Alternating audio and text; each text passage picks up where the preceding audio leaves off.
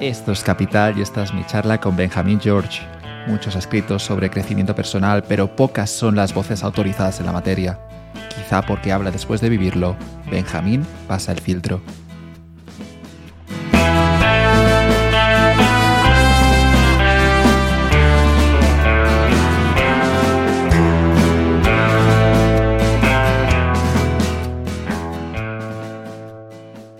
Este podcast de Capital está patrocinado por Tu Cerebro al Desnudo. Tu Cerebro al Desnudo es un bonito proyecto de Osman Salazar e Ignacio Verges, un neurocirujano y un emprendedor con un enfoque alternativo en el campo del crecimiento personal. Este es el mensaje disruptivo que quieren compartir contigo. Tu cerebro es el principal dispositivo para controlar tu dinero y tu vida. ¿Sabes cuál es el mayor problema de este sistema? Que nadie nos enseña a usarlo. Y pensándolo, no es casualidad que así ocurra. En el colegio tenemos la asignatura de educación física, pero no mental ni tampoco financiera. Al sistema no le conviene que sepas esto. Mientras tanto, la salud mental es el mayor problema de salud pública en el mundo. De la gestión de tu cerebro depende tu capacidad para montar negocios y tener una vida ganadora. Si no controlas tu cerebro, este te controla a ti. ¿Y sabes qué? Que el puñetero es listo, pero lo conocemos bien, básicamente porque Osman es neurocirujano, lo toca con sus manos todos los días. Nuestro plan es empoderarte para que tú tengas el control Puedes empezar con nuestra newsletter diaria en la que recibirás píldoras de neurociencia aplicada, sin paja. Es gratis, puedes probarla y si no te gusta te das de baja. Yo estoy ya recibiendo sus dosis diarias de cerebrina y solo diré que es altamente adictiva. Buenos, buenos días, Benjamín, desde Estonia. ¿Qué tal todo? ¿Desde Tallinn? Sí, desde Tallinn. ¿Qué tal? Me miro por la ventana y está nevando. Pero algo bueno tendrá, ¿no? Vivir en un país que está en crecimiento. Eh, sí, sí, es como monk mode obligado. Es que yo te lo digo desde España y luego España te pueden ir bien las cosas, pero la sensación es que el país se va para abajo. Y eso no, sé hasta qué punto te condiciona tu estado, tu estado de ánimo. Bastante. No o sea, parece una tontería decirlo, pero bastante. Porque, no sé, aquí, digamos que la gran diferencia que yo noto es que Estonia es un país que avanza. Podrá avanzar más rápido o más lento, eso se lo dejo a economista, pero avanza, avanza. Y no sé, en España vas notando cosas pequeñitas como que se va quedando estancada, ¿no? Nunca es nada así de golpe, sino son pequeñas cositas, el deterioro de ciertos, no sé, de ciertas cosas. Y no sé, al final te acaba condicionando. Eso seguramente les ocurrió a nuestros abuelos, incluso a nuestros padres, que pienso en los años 60, años de crecimiento, gran crecimiento económico en España, como nunca lo ha habido, y, claro, al final, eh, eso, bueno, es que no sé, aunque seas, aunque seas muy, muy tonto, te van bien las cosas, supongo, ¿no? En un escenario ahí donde hay un país que va muy bien. Y luego lo contrario, ¿no? Que tenemos gente con mucho talento en España hoy que incluso eh, siendo buenos y demostrándolo, no es suficiente para llegar a un salario de más de mil y poco euros. 100%. O sea, aquí...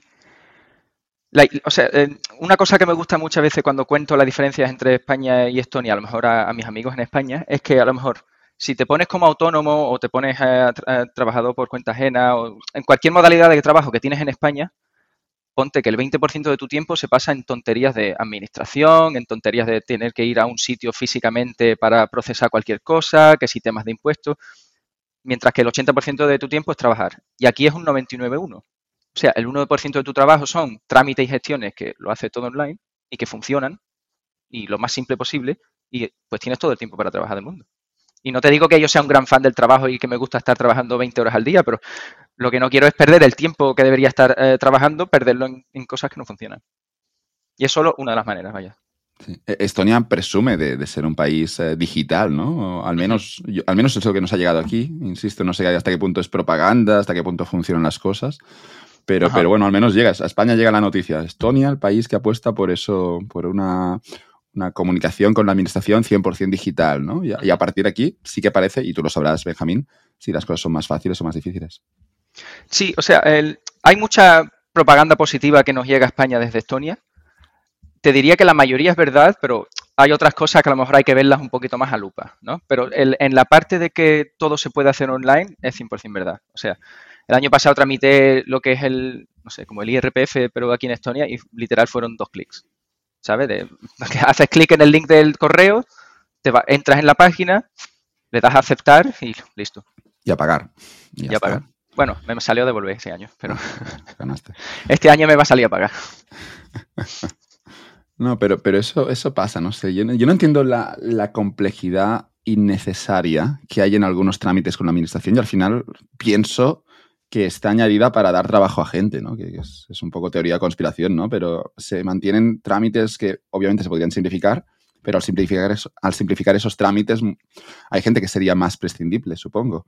Y, no lo hacemos seguramente porque no nos podemos permitir que, que, abandonen su trabajo.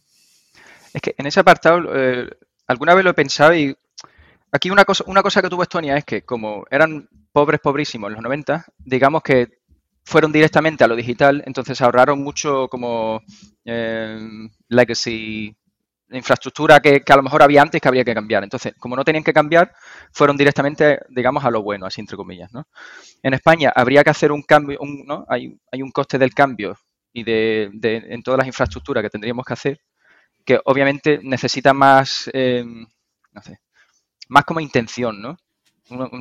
Tiene que ser una cosa que tendríamos que promover, ¿no? Una cosa que tendría que tener mucho más trabajo. También Estonia es un país más chiquitito, entonces se, puede hacer pero yo creo que esa voluntad no existe, ¿no? En Estonia hay mucha voluntad de, oye, tenemos cierto vecino al lado que eh, es un riesgo existencial, entonces esa motivación existe, ¿no? Y digo motivación, pero entiendes, ¿no? En España no tenemos, no tenemos ninguna narrativa que a lo mejor podamos engancharnos y decir todos a una y vamos a... Tenemos que hacer esto por esta narrativa.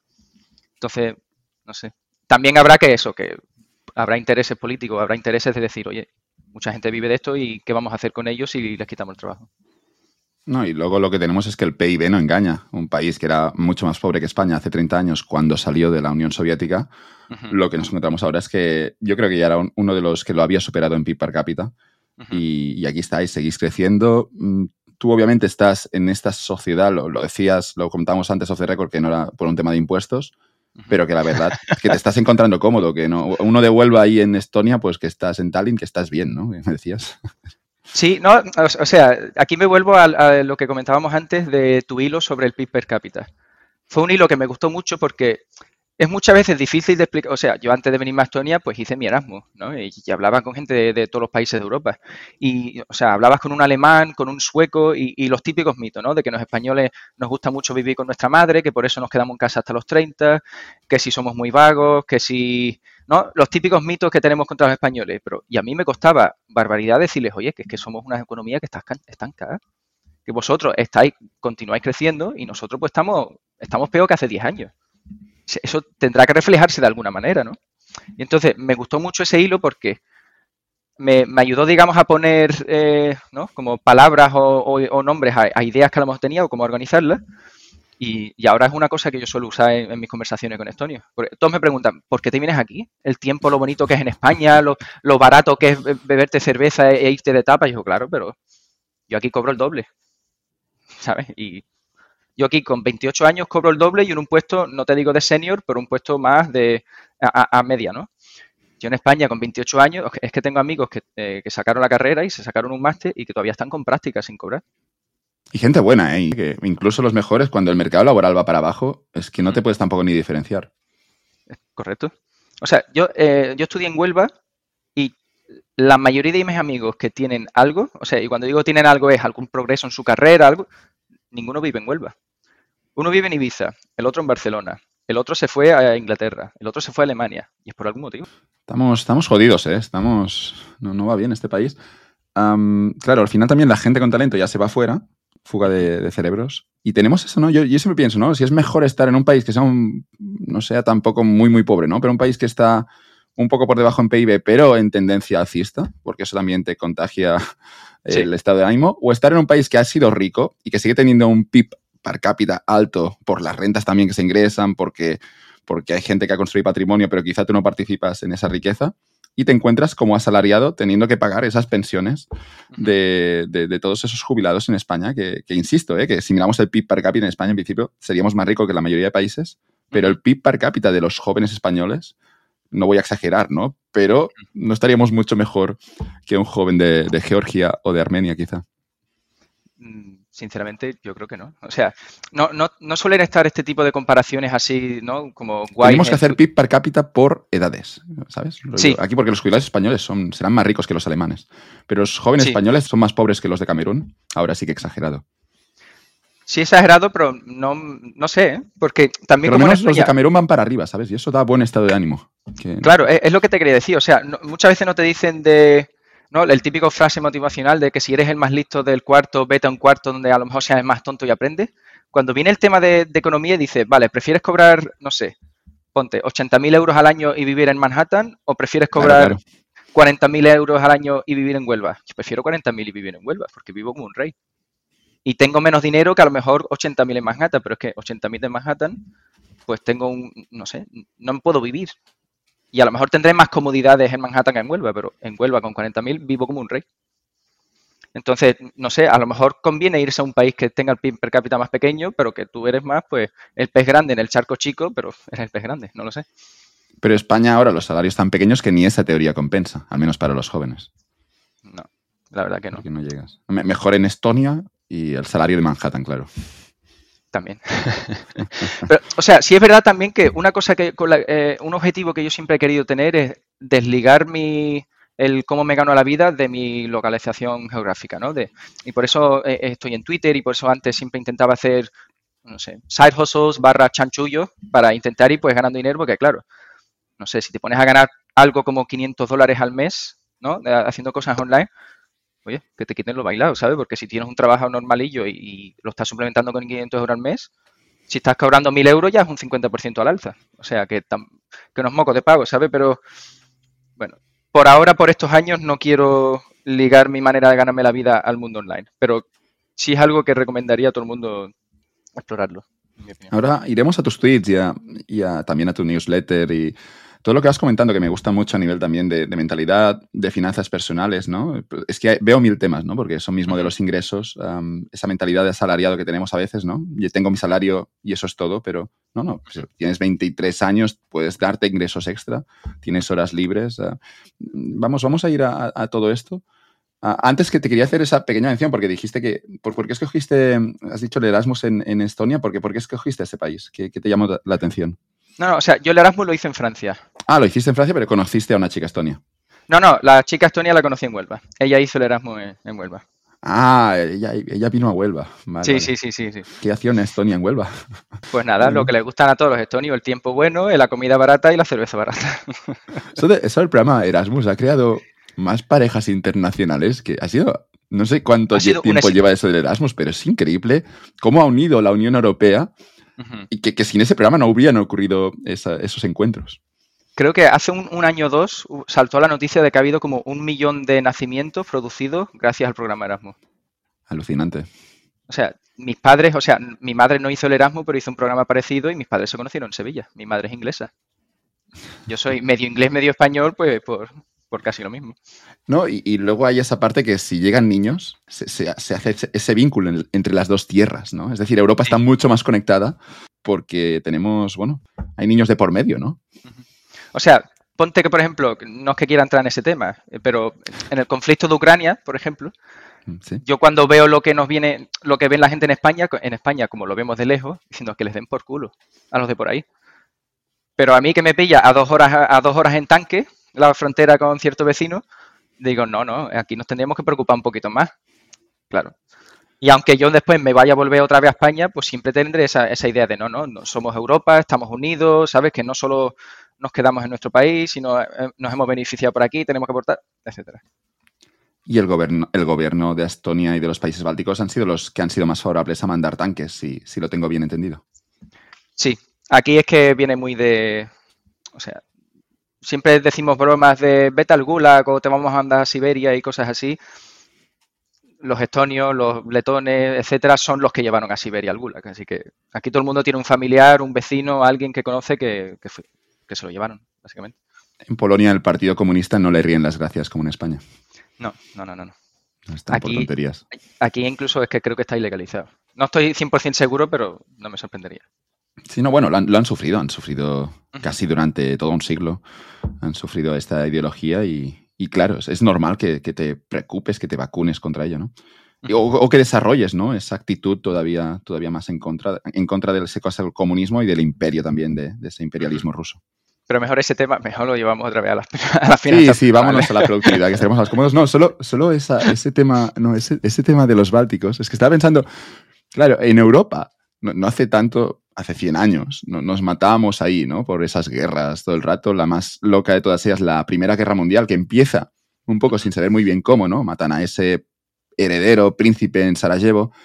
Y, en un verano que estaba todo tranquilo, se puede ver muy bien en el libro de Spike, El mundo de ayer, estaba todo tranquilo, éramos más o menos amigos, Spike se iba a Berlín, se iba luego a París, tenía amigos en todos sitios.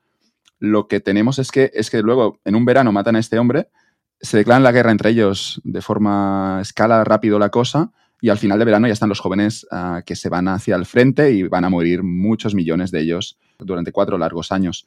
Y pienso eso, ¿no? Que al final los, alemanes y los franceses tenían algunas relaciones, pero claro, no había ese vínculo tan fuerte como el que ha podido crear la Unión Europea.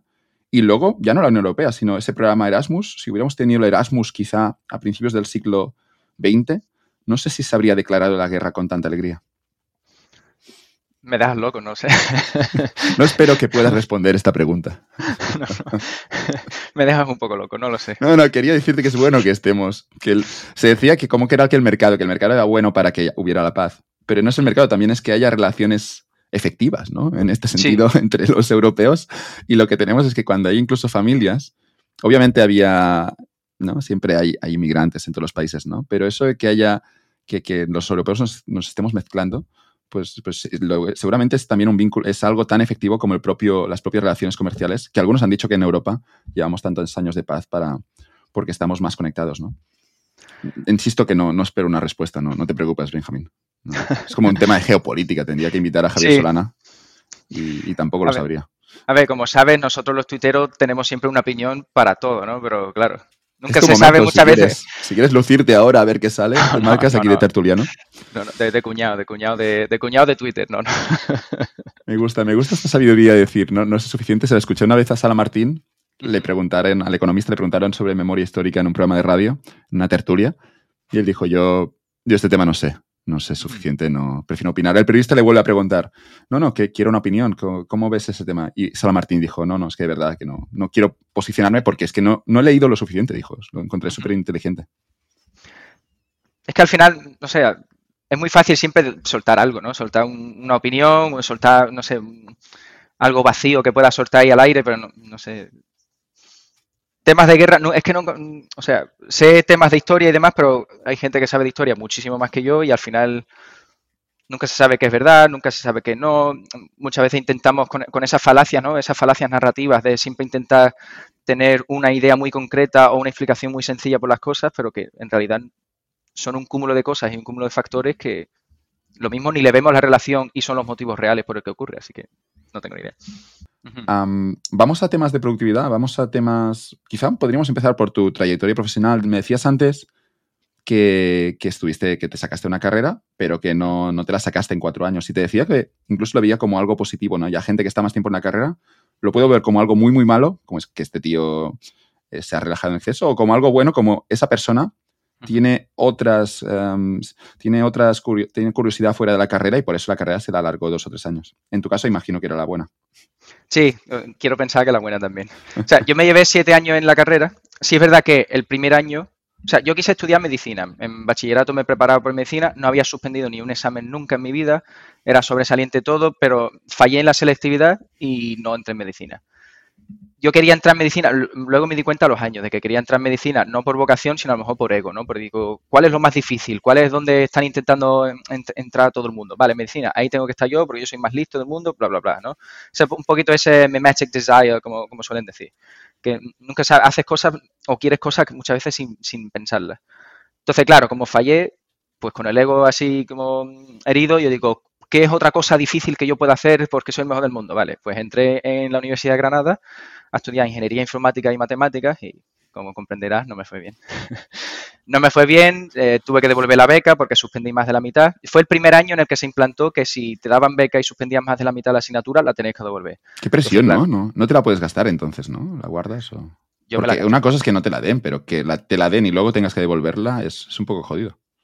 Y yo me la gasté. Me la gasté, entonces me volví a Huelva, que es donde vivía, a vivir en casa de mis padres y estudié AD. ¿Y devolviste la beca? Ahora tengo curiosidad si tienes todavía Sí. esa deuda. Sí, me llevé dos o tres años para devolverla, pero yo ¿O te hiciste el despistado como, no, si ya no tengo el dinero? No, no, sí, sí, sí, no, no, la devolví. O sea, yo trabajaba, desde los 14 trabajaba los veranos. Dos primeros años en la mobiliaria de, de mi tío, así ayudándole un poquito a hacer cosas de marketing. Y luego con 16, en, bueno, de, de camarero, como todos ahí en Huelva. Es que insisto Entonces que yo- lo veo, lo veo un mal sistema esto, que te den beca y luego te obliguen a trabajar veranos para devolver esa beca. Si no, No- has no sacado sé las si- notas. No sé si se sigue haciendo, pero fue esos años, o sea, fue en el 2012, ¿te acuerdas de Wert? De, de este hombre con un apellido muy así como raro.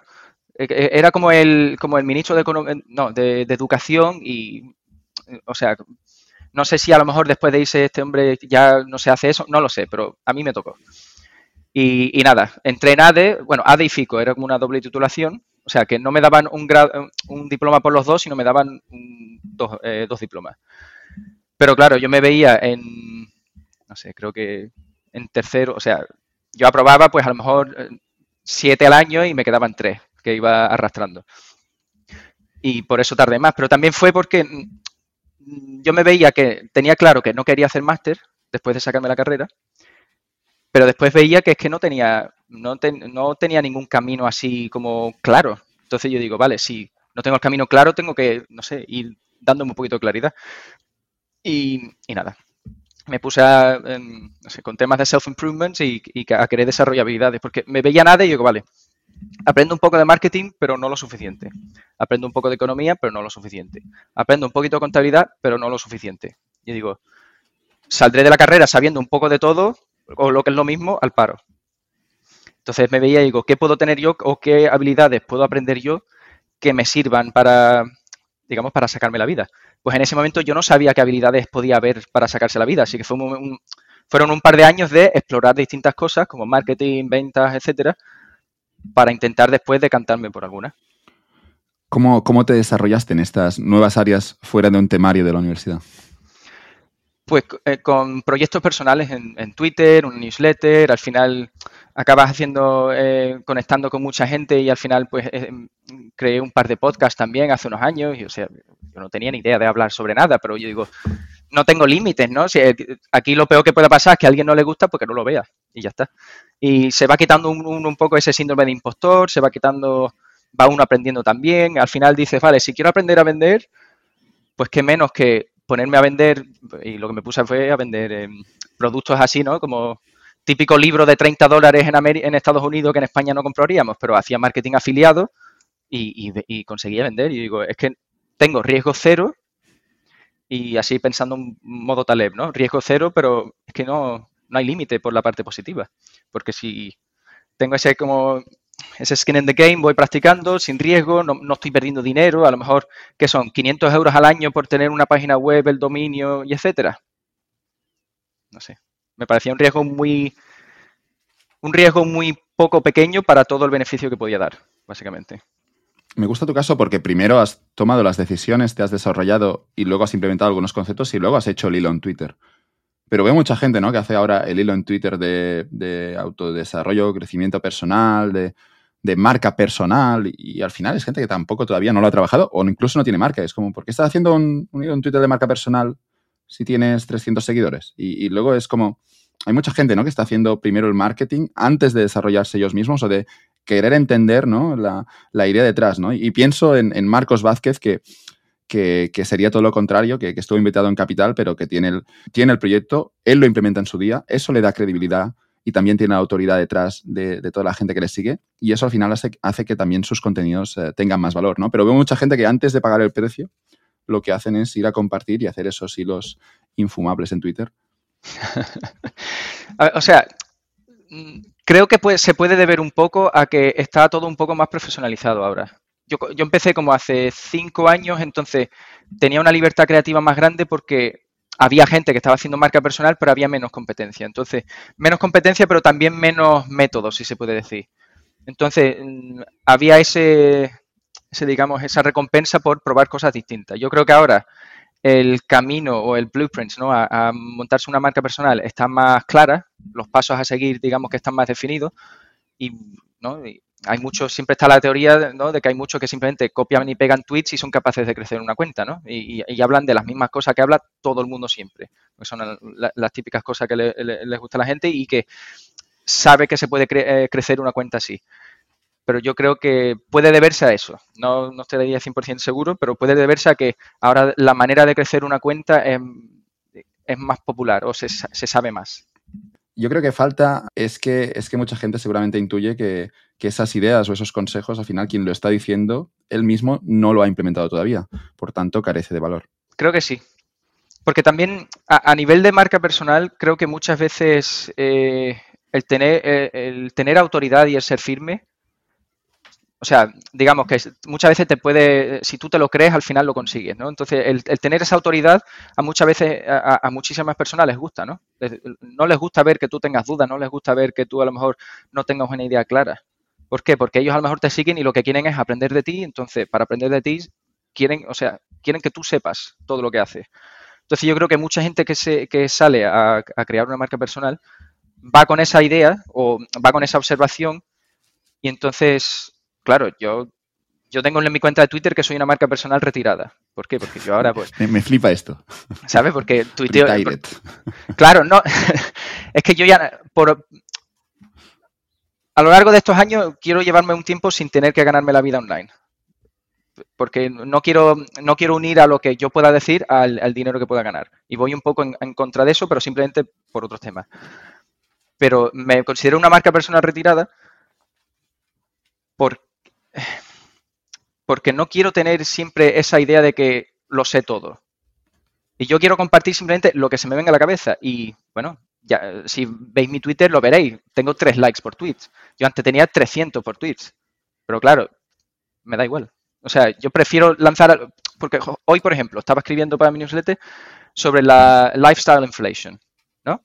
¿Por qué? Porque no es bonito decir, oye, chavales, que con el tema de la inflación que lo estoy sintiendo y que he tenido que dejar de pedir el Uber Eats y que ya no pido el Uber Eats. ¿Por qué? Porque si tú pones eso online, lo primero que te va a decir, pues gana más dinero. ¿Por qué? Porque es lo, es lo, es lo que te va a dar likes, ¿no?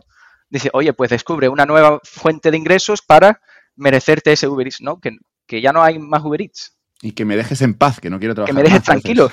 o sea, que... Implementalo tú, joder. Claro, que es muy bonito decir, no, tienes que pensar en, emprendimiento, que tienes que ganar mi dinero, que no. No pienses en lo grande, Benjamín, claro, es tu problema.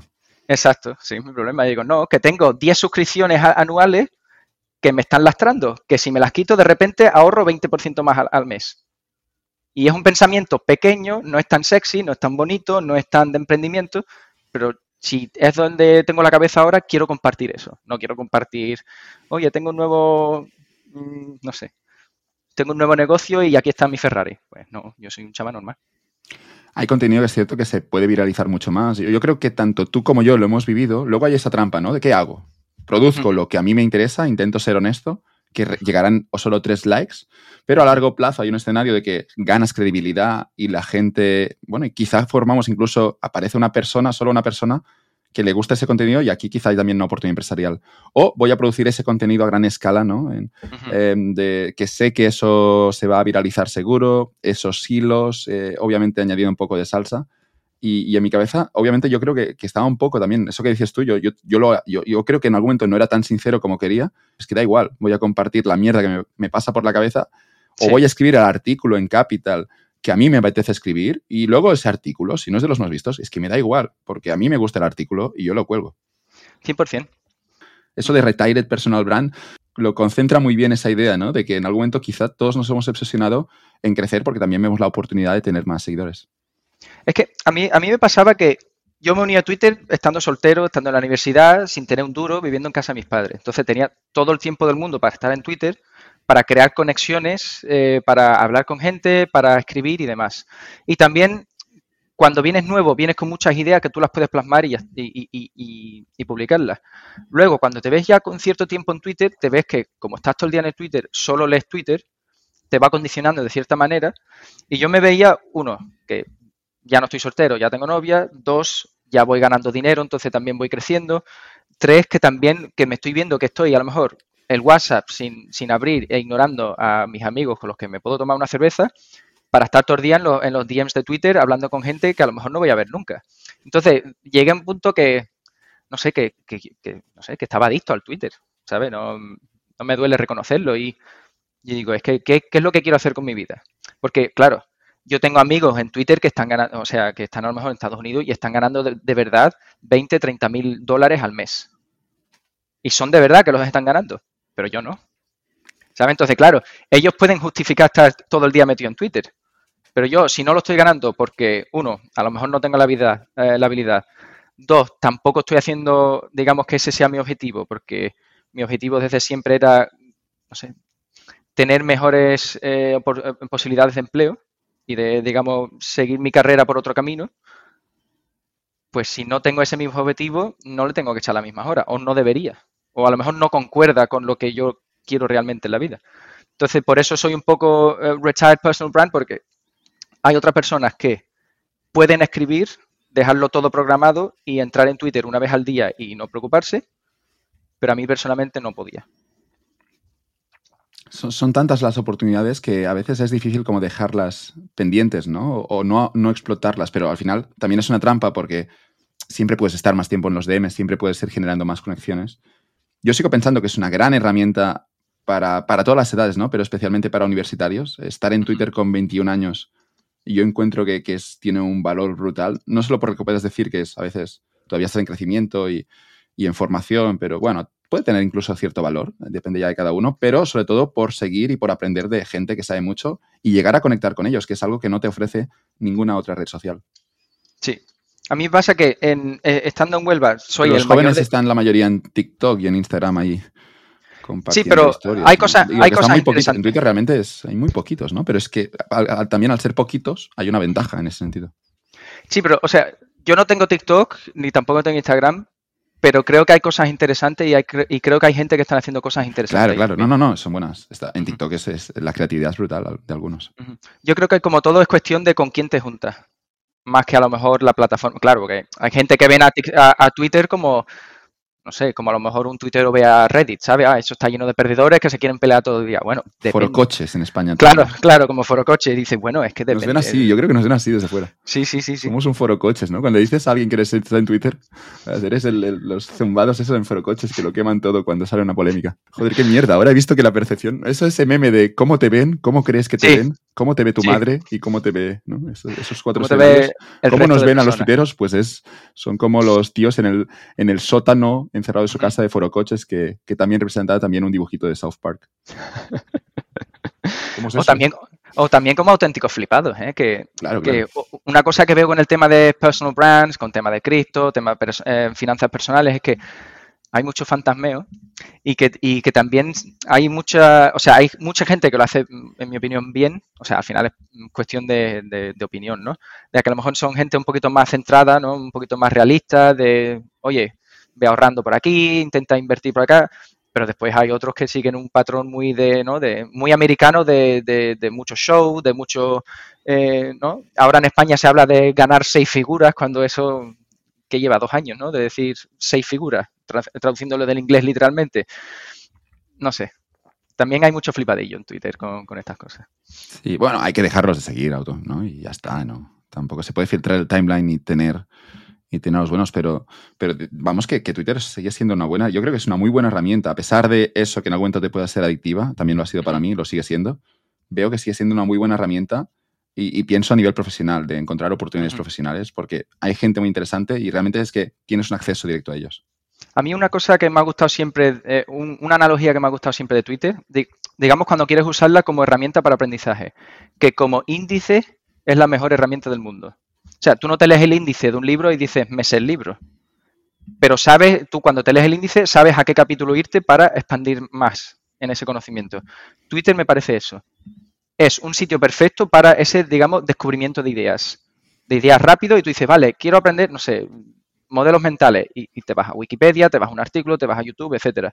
Quiero aprender, hostia, mira, han, hablado de X concepto, de, yo qué sé, per cápita, ¿no? Y a lo mejor nunca lo había visto antes. Vale, ¿y qué es esto? Vale, y, vas investigando. Entonces, digamos que como punto de encuentro donde puede estar esa serendipia, ¿no? De, ideas y de conceptos, me parece espectacular.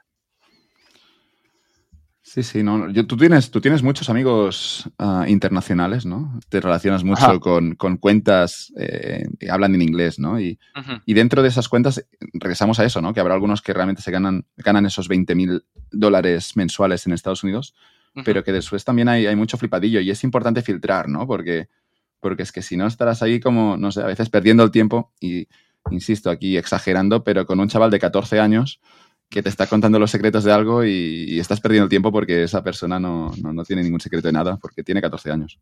14 lecciones sobre mis primeros 14 años de vida. Ese hilo nos ha hecho, ¿eh? es una oportunidad para alguien si nos escucha. ¿Qué ha aprendido en los 14 años? Bueno, en la escuela hay que esforzarse. Sí. Claro, todos eran lecciones erróneas, ¿no? Eso que decíamos antes. Sí, sí, sí. Es importante estudiar bien esas materias porque serán importantes en la vida, ¿no? No, tío. Claro. Necesitas 28 años, dice... años al menos para hacer el puto hilo. Sí. Con, con, siete años dicen no me gustan las niñas, a los 14 dicen, bueno, ya me van gustando más. claro, cambias de opinión, ¿no? Incluso ahora, ¿no? Nos, estamos alrededor de los 30 los dos y, y pasa, ¿no? Que yo tengo cosas que, que, que, ahora veo que pienso distinto y con 40 seguramente será, será también así. Así que nos, nos riamos de qué he aprendido a los 14 años, pero también el hilo que he aprendido a los 33 también es un poco ridículo, ¿no? Porque a mis 55 seguramente será distinto. Depende pero de lo, lo podemos que hacer, lo podemos hacer, claro, ¿no? Sí, Digo, sí, sí. Porque la vida también es, es cambio, obviamente muchas veces yo creo que depende de lo que dices, porque, o sea, si tú dices, oye, tengo 20 años y puedo aportar a lo mejor valor a personas que tengan 15, ¿no? Porque yo acabo de pasar, ¿sabes? Estoy un, un par de años por delante tuya, acabo de pasar esa época y a lo mejor, pues si tienes problemas, no sé, típico problema de, de, gente de 15, ¿no? De qué quieres estudiar, de a lo mejor de ligar, de ponerte más fuerte, cosas así.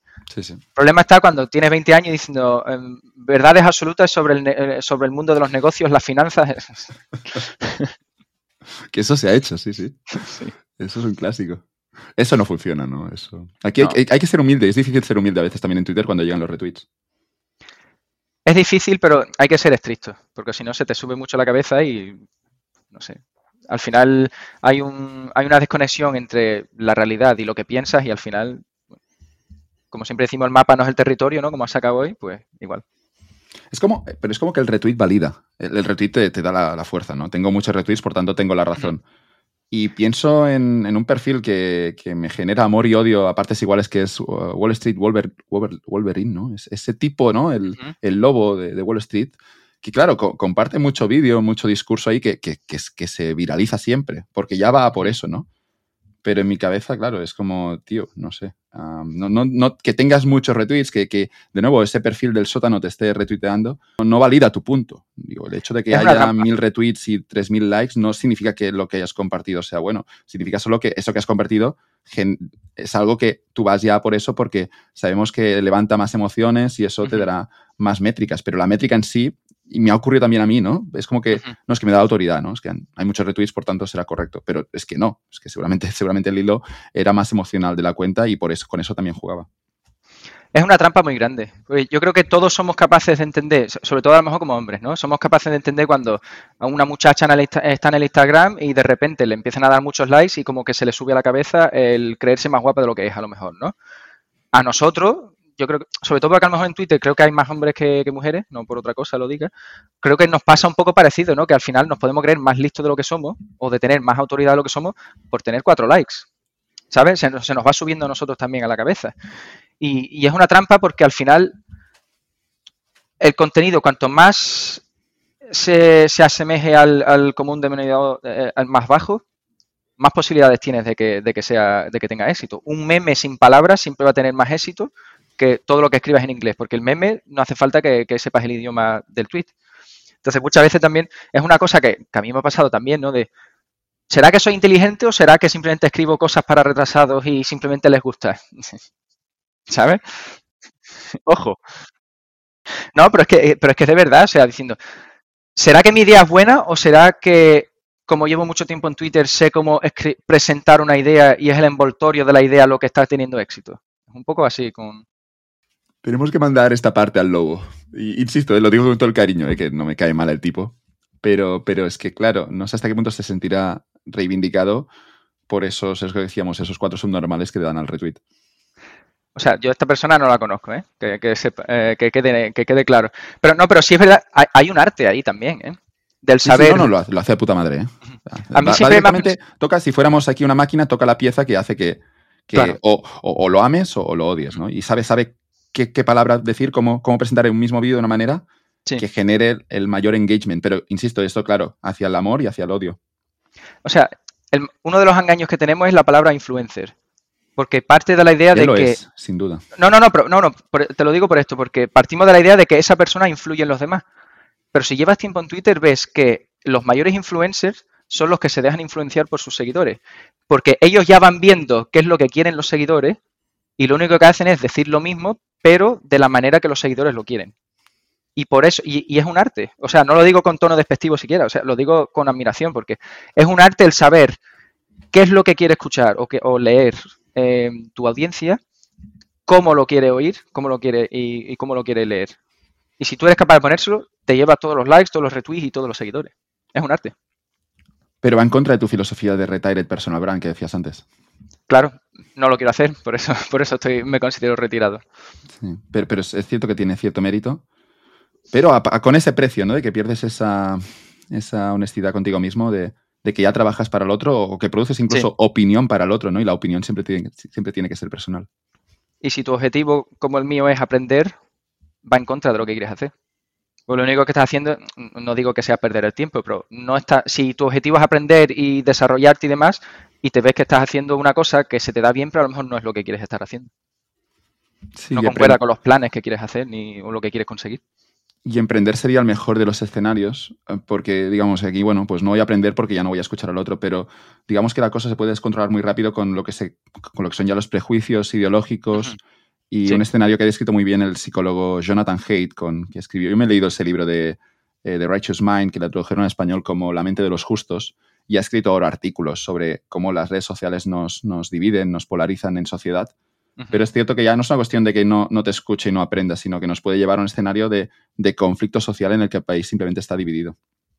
Sí, sí, sí, sí, sí. Y a, ni- y a nivel también de que dejas de tomar riesgo y al final, al final los, los mecanismos detrás de la polarización y de que todo el mundo estemos en nuestro círculo, ¿no? Es ese refuerzo, ¿no? Ese que se va reforzando las ideas que te gustan, se van reforzando también las ideas que no te gustan y siempre va, digamos, a, a- ¿cómo- ¿cuál es la palabra que estoy buscando? Va afinando más, digamos, ¿no? Pero es que eso te pasa también a nivel, y, y sin irme de flipado ni nada, pero a nivel de pensamiento tuyo también te va pasando. Claro. Si te- al, al final tu pensamiento te, te vas acostumbrando a simplemente hablar de los mismos temas, presentarlo de la misma manera, y al final el aprender, parte importante de lo que es aprender es tener esa prueba y error, es, irte a lo mejor esos patrones establecidos, de ver qué pasa, de tocar aquí y a ver qué, ¿sabes? Como el modelo de caja negra, ¿no? De meter X y a ver qué sale. De ahora meto Y y sale, otra cosa. ¿Por qué? Y se, se va perdiendo todo eso.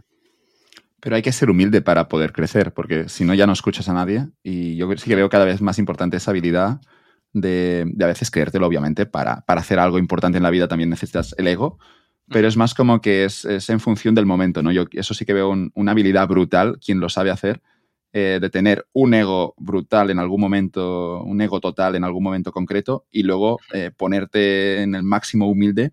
Cualquier persona con la que te, te cruzas por la calle te puede enseñar algo si tienes la actitud correcta, si escuchas, obviamente, porque muchas veces ni, ni escuchamos. creo que parte también, creo que hay un componente muy importante de experiencia ahí. Porque una- uno de los problemas que, que yo me vi personalmente, a lo mejor, de, con unirme a Twitter tan joven, es que en realidad a lo mejor no tienes esa experiencia fuera de Twitter, ¿no? O, o en, la, en la vida. Y entonces, o te la vas creando, o, o- eres muy, muy especialito a la hora de decir, no, es que me tengo que poner en serio para ganar esa experiencia, o realmente no, no te vas nunca fuera de, de- de lo establecido. Y en este caso, al final, te van dando likes, te van dando likes, tú te lo vas creyendo y entonces ya te cuesta incluso más todavía ganar una experiencia real, porque al final la experiencia real es, vas viendo que vas probando cosas que no funcionan, tra- trabajas duro, la vuelves a probar otra vez, ahora de otra manera, se consigue X, ahora vas consiguiendo el siguiente, etcétera. Y entonces esa parte de la experiencia es la que te va a dar, en mi opinión, la humildad. Y la humildad también la da el mercado, ¿no? Que puedes tener muchos, muchos likes, pero después, si, si no llega el dinero, al final llega un momento que te lo planteas, dices, y eso a mí me ha ocurrido, ¿no? De, bueno, tienes likes, pero ¿dónde está el dinero, no? Si eres tan listo, porque no eres millonario? Y aquí sí que es verdad que el, que el mercado te, te pone a sitio también. El, el mercado aquí es como que, que funciona bien contra ese problema de Twitter que decíamos de quererte especial porque hay 30 tontos que te están, no, no insisto tus seguidores, obviamente Benjamín ni los míos, pero en algunos casos donde hay mucha gente retuiteando algo, pero eso tampoco, insisto, que tampoco te hace especial. incluso no, te da ni valor, porque ese tipo de, de, seguidor chusta, no, no, no, a largo plazo tampoco, digamos, que se olvidarán de ti. Si mañana dejas de tuitear, pues seguramente les da igual. Y cuando creas un artículo que realmente para ti tiene importancia, pues aparece quizás solo un contacto que para esa persona, pues ya tienes un poco de importancia. Y eso para mí es lo que tiene realmente valor en, Twitter. Aquí yo creo que es muy importante, o por lo menos para mí fue el descubrir a Nassim Taleb. Las ideas de Nassim Taleb a mí me influenciaron muy, de manera muy positiva porque parte muchas veces de esa idea de, ¿no? Al final, skin in the game es tener responsabilidad. ¿no? O sea, no es que se pueda resumir solo en eso, pero tú si eres responsable o tienes esa, e, e, esas ideas de que si te equivocas vas a sufrirlo, te, te, pone bien en, tu sitio. ¿no? Porque the stakes race, ¿no? Entonces, e, ideas muchas así de, de Nassim Taleb, otras de, ¿no? De Nassim Taleb nos decía muchas veces también de las comparaciones, por ejemplo, de, del médico guapo y el médico feo, ¿no? Cosas así, ¿no? De, no, no, es que la vida es dura y, se va notando y se, y se, va viendo quién tiene esa experiencia y quién a lo mejor no ha tenido ese feedback real porque, porque a lo mejor sea guapo, no ha tenido ese feedback real porque a lo mejor por cualquier motivo, ¿no? A lo mejor los padres tenían mucho dinero, cosas así. Entonces, hay que ponerse en esas situaciones, hay que, en esas cosas de tener esa responsabilidad, tanto para bien y para mal, porque yo, a mí me ha ayudado mucho y yo creo que a mucha gente le podría ayudar también. Y los libros y los tweets de Taleb, para mí tienen valor porque sé que también Taleb lo ha vivido antes, ¿no? Ha trabajado 20 años de trader, pero es que esto se puede ver en los, libros. Y alguien, un otro que escriba el mismo libro, pero no haya hecho el trabajo antes o no haya estado en ese entorno, es, que, es, que se percibe, se percibe. Y, Taleb luego tiene tantas referencias, pero porque ha trabajado antes, que eso yo creo que es lo que le da también esa credibilidad a los libros y hace también que pueda compartir anécdotas tan interesantes y tan divertidas en, sus, en sus textos. Yo, yo por eso ahora mismo estoy en una fase en la que no quiero ganarme la vida online.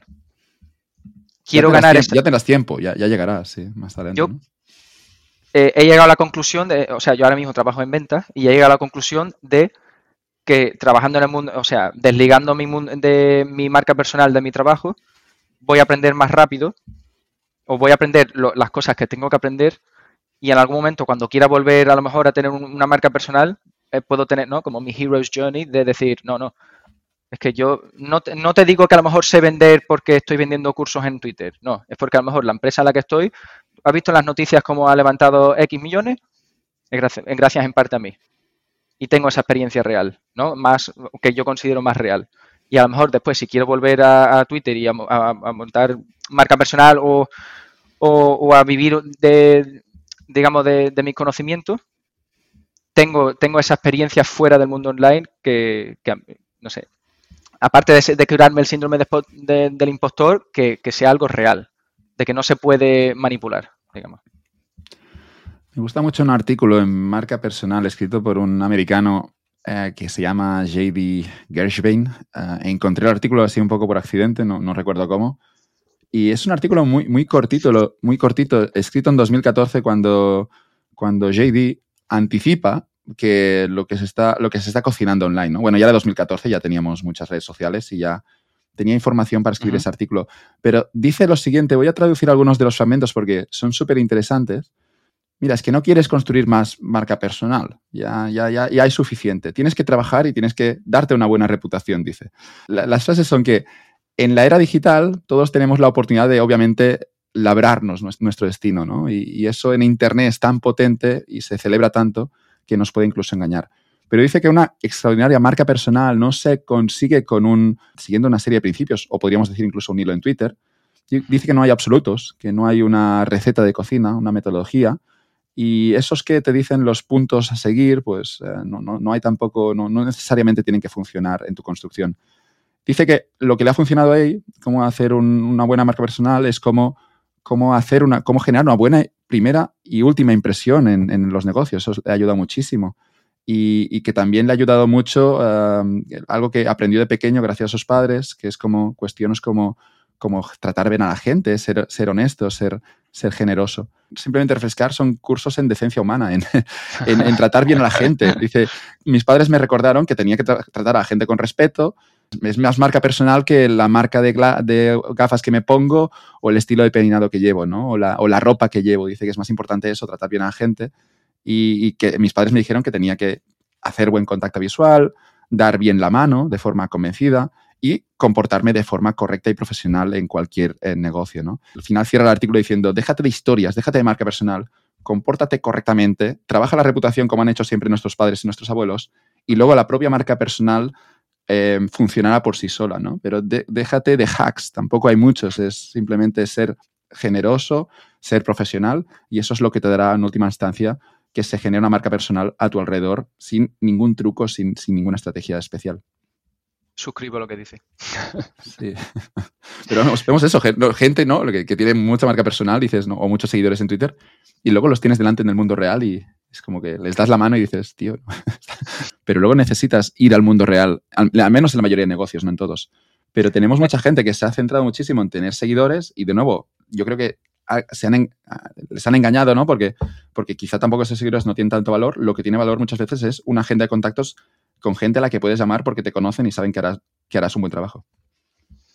Suscribo a esa idea eh, completamente. Porque al final el, el, el, crearse una marca online, una marca personal online, es más fácil que a lo mejor en, en el mundo offline porque tiene, ¿no? Juegas con esa simetría de la información, puedes crearte, digamos, tu propio destino, son cosas muy positivas, ¿no? Puedes subir muy rápido también, puedes tener métricas muy, muy rápido, que en el juego de networking en, en, el mundo real siempre es un juego a largo plazo, pero no significa que no tenga que jugarse, pero en Internet es cierto que a, corto plazo, en un mes, con una estrategia muy clara, con un, incluso con un advisor, alguien que puedas contratar para que te asesore, eh, tú puedes subir muy rápido y esto, insisto, que, que en el mundo real no podrías.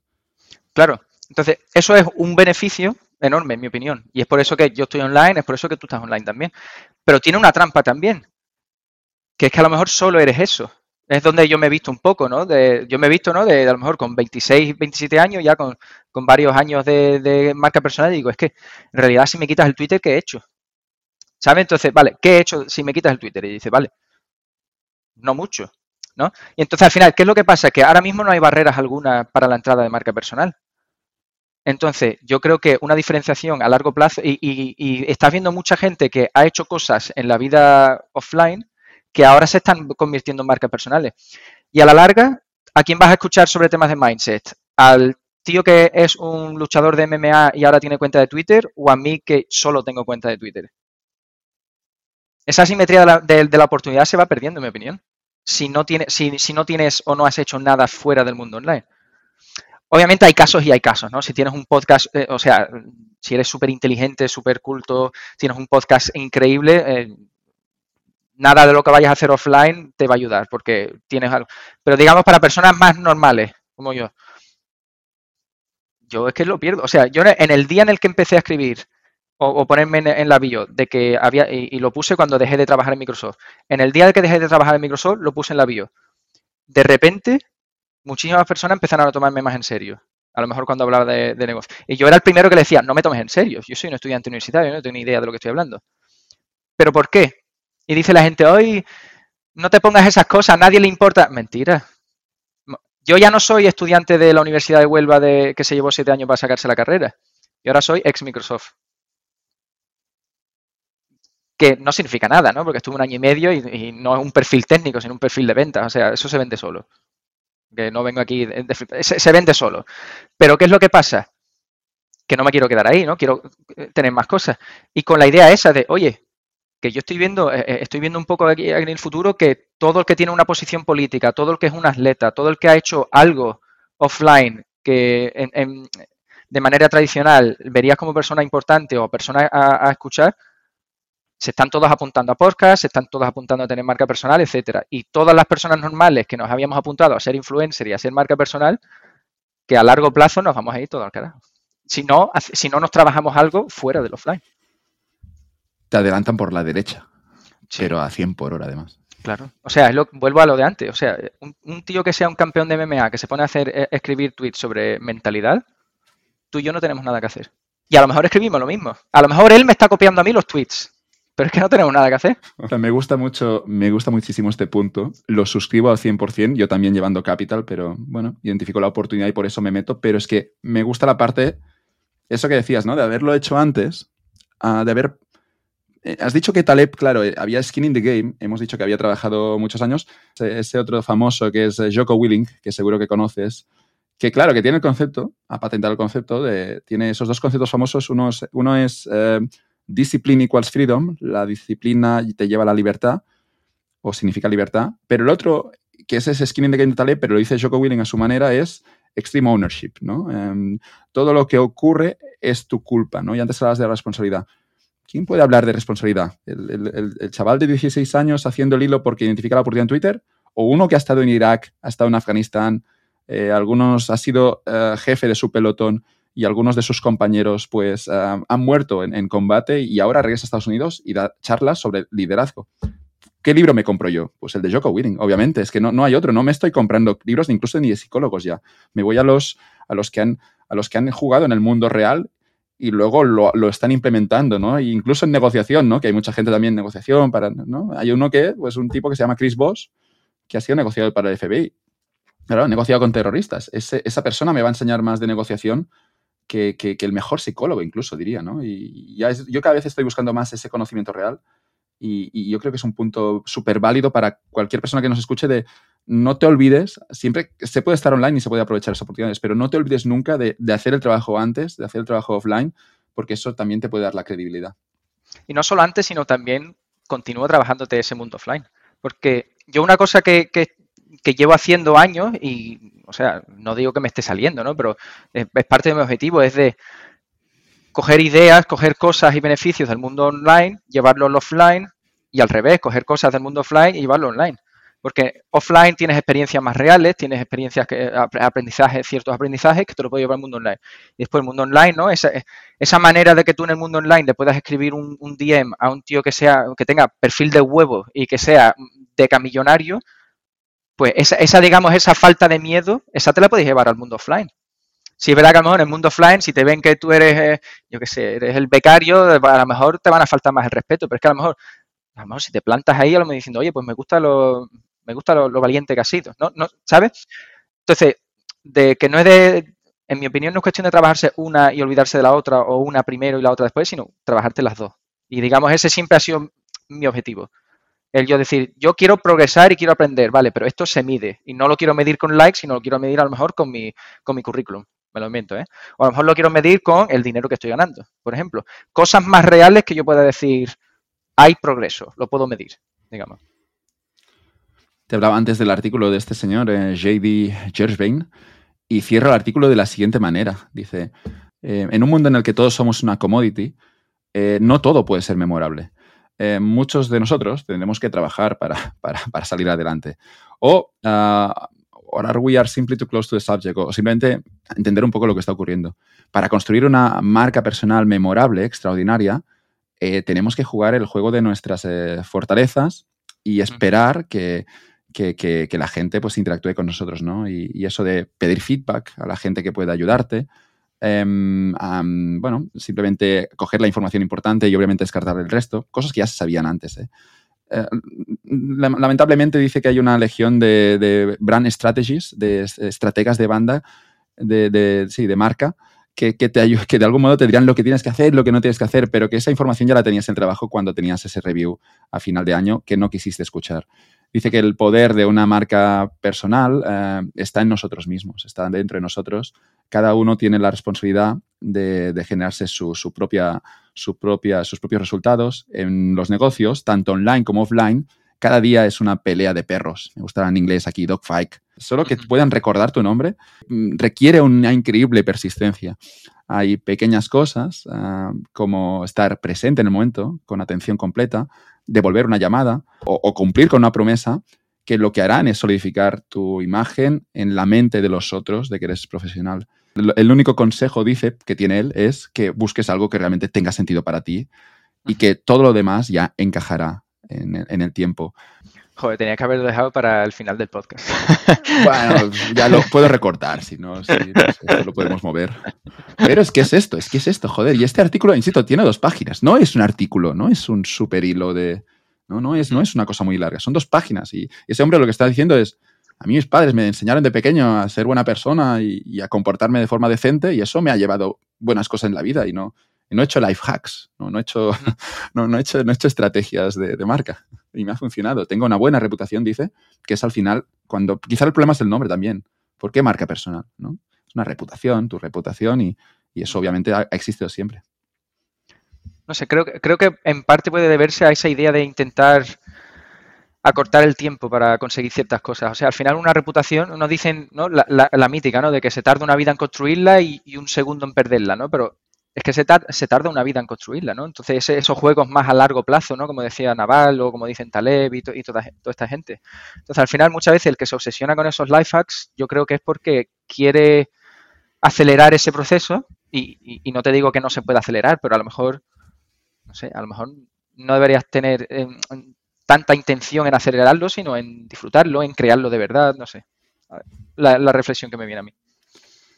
Pienso en Naval, pienso en Taleb, pienso en gente a la que admiro, que si miramos ese- esos tweets de Naval, realmente hay mucha información, pero al mismo tiempo no te soluciona el problema o no son 100% honestos porque, insisto, Naval lo que dice es que se puede jugar esta partida y te da como, en pocas palabras, te puede dar estrategia, te puede dar también eh, una manera de proceder, te, te puede dar un poco la, la idea de a dónde ir, ¿no? Pero seguimos con ese problema que, que, que tú tienes que ir al mundo real, tienes que bajar al barro y tienes que pagar el precio.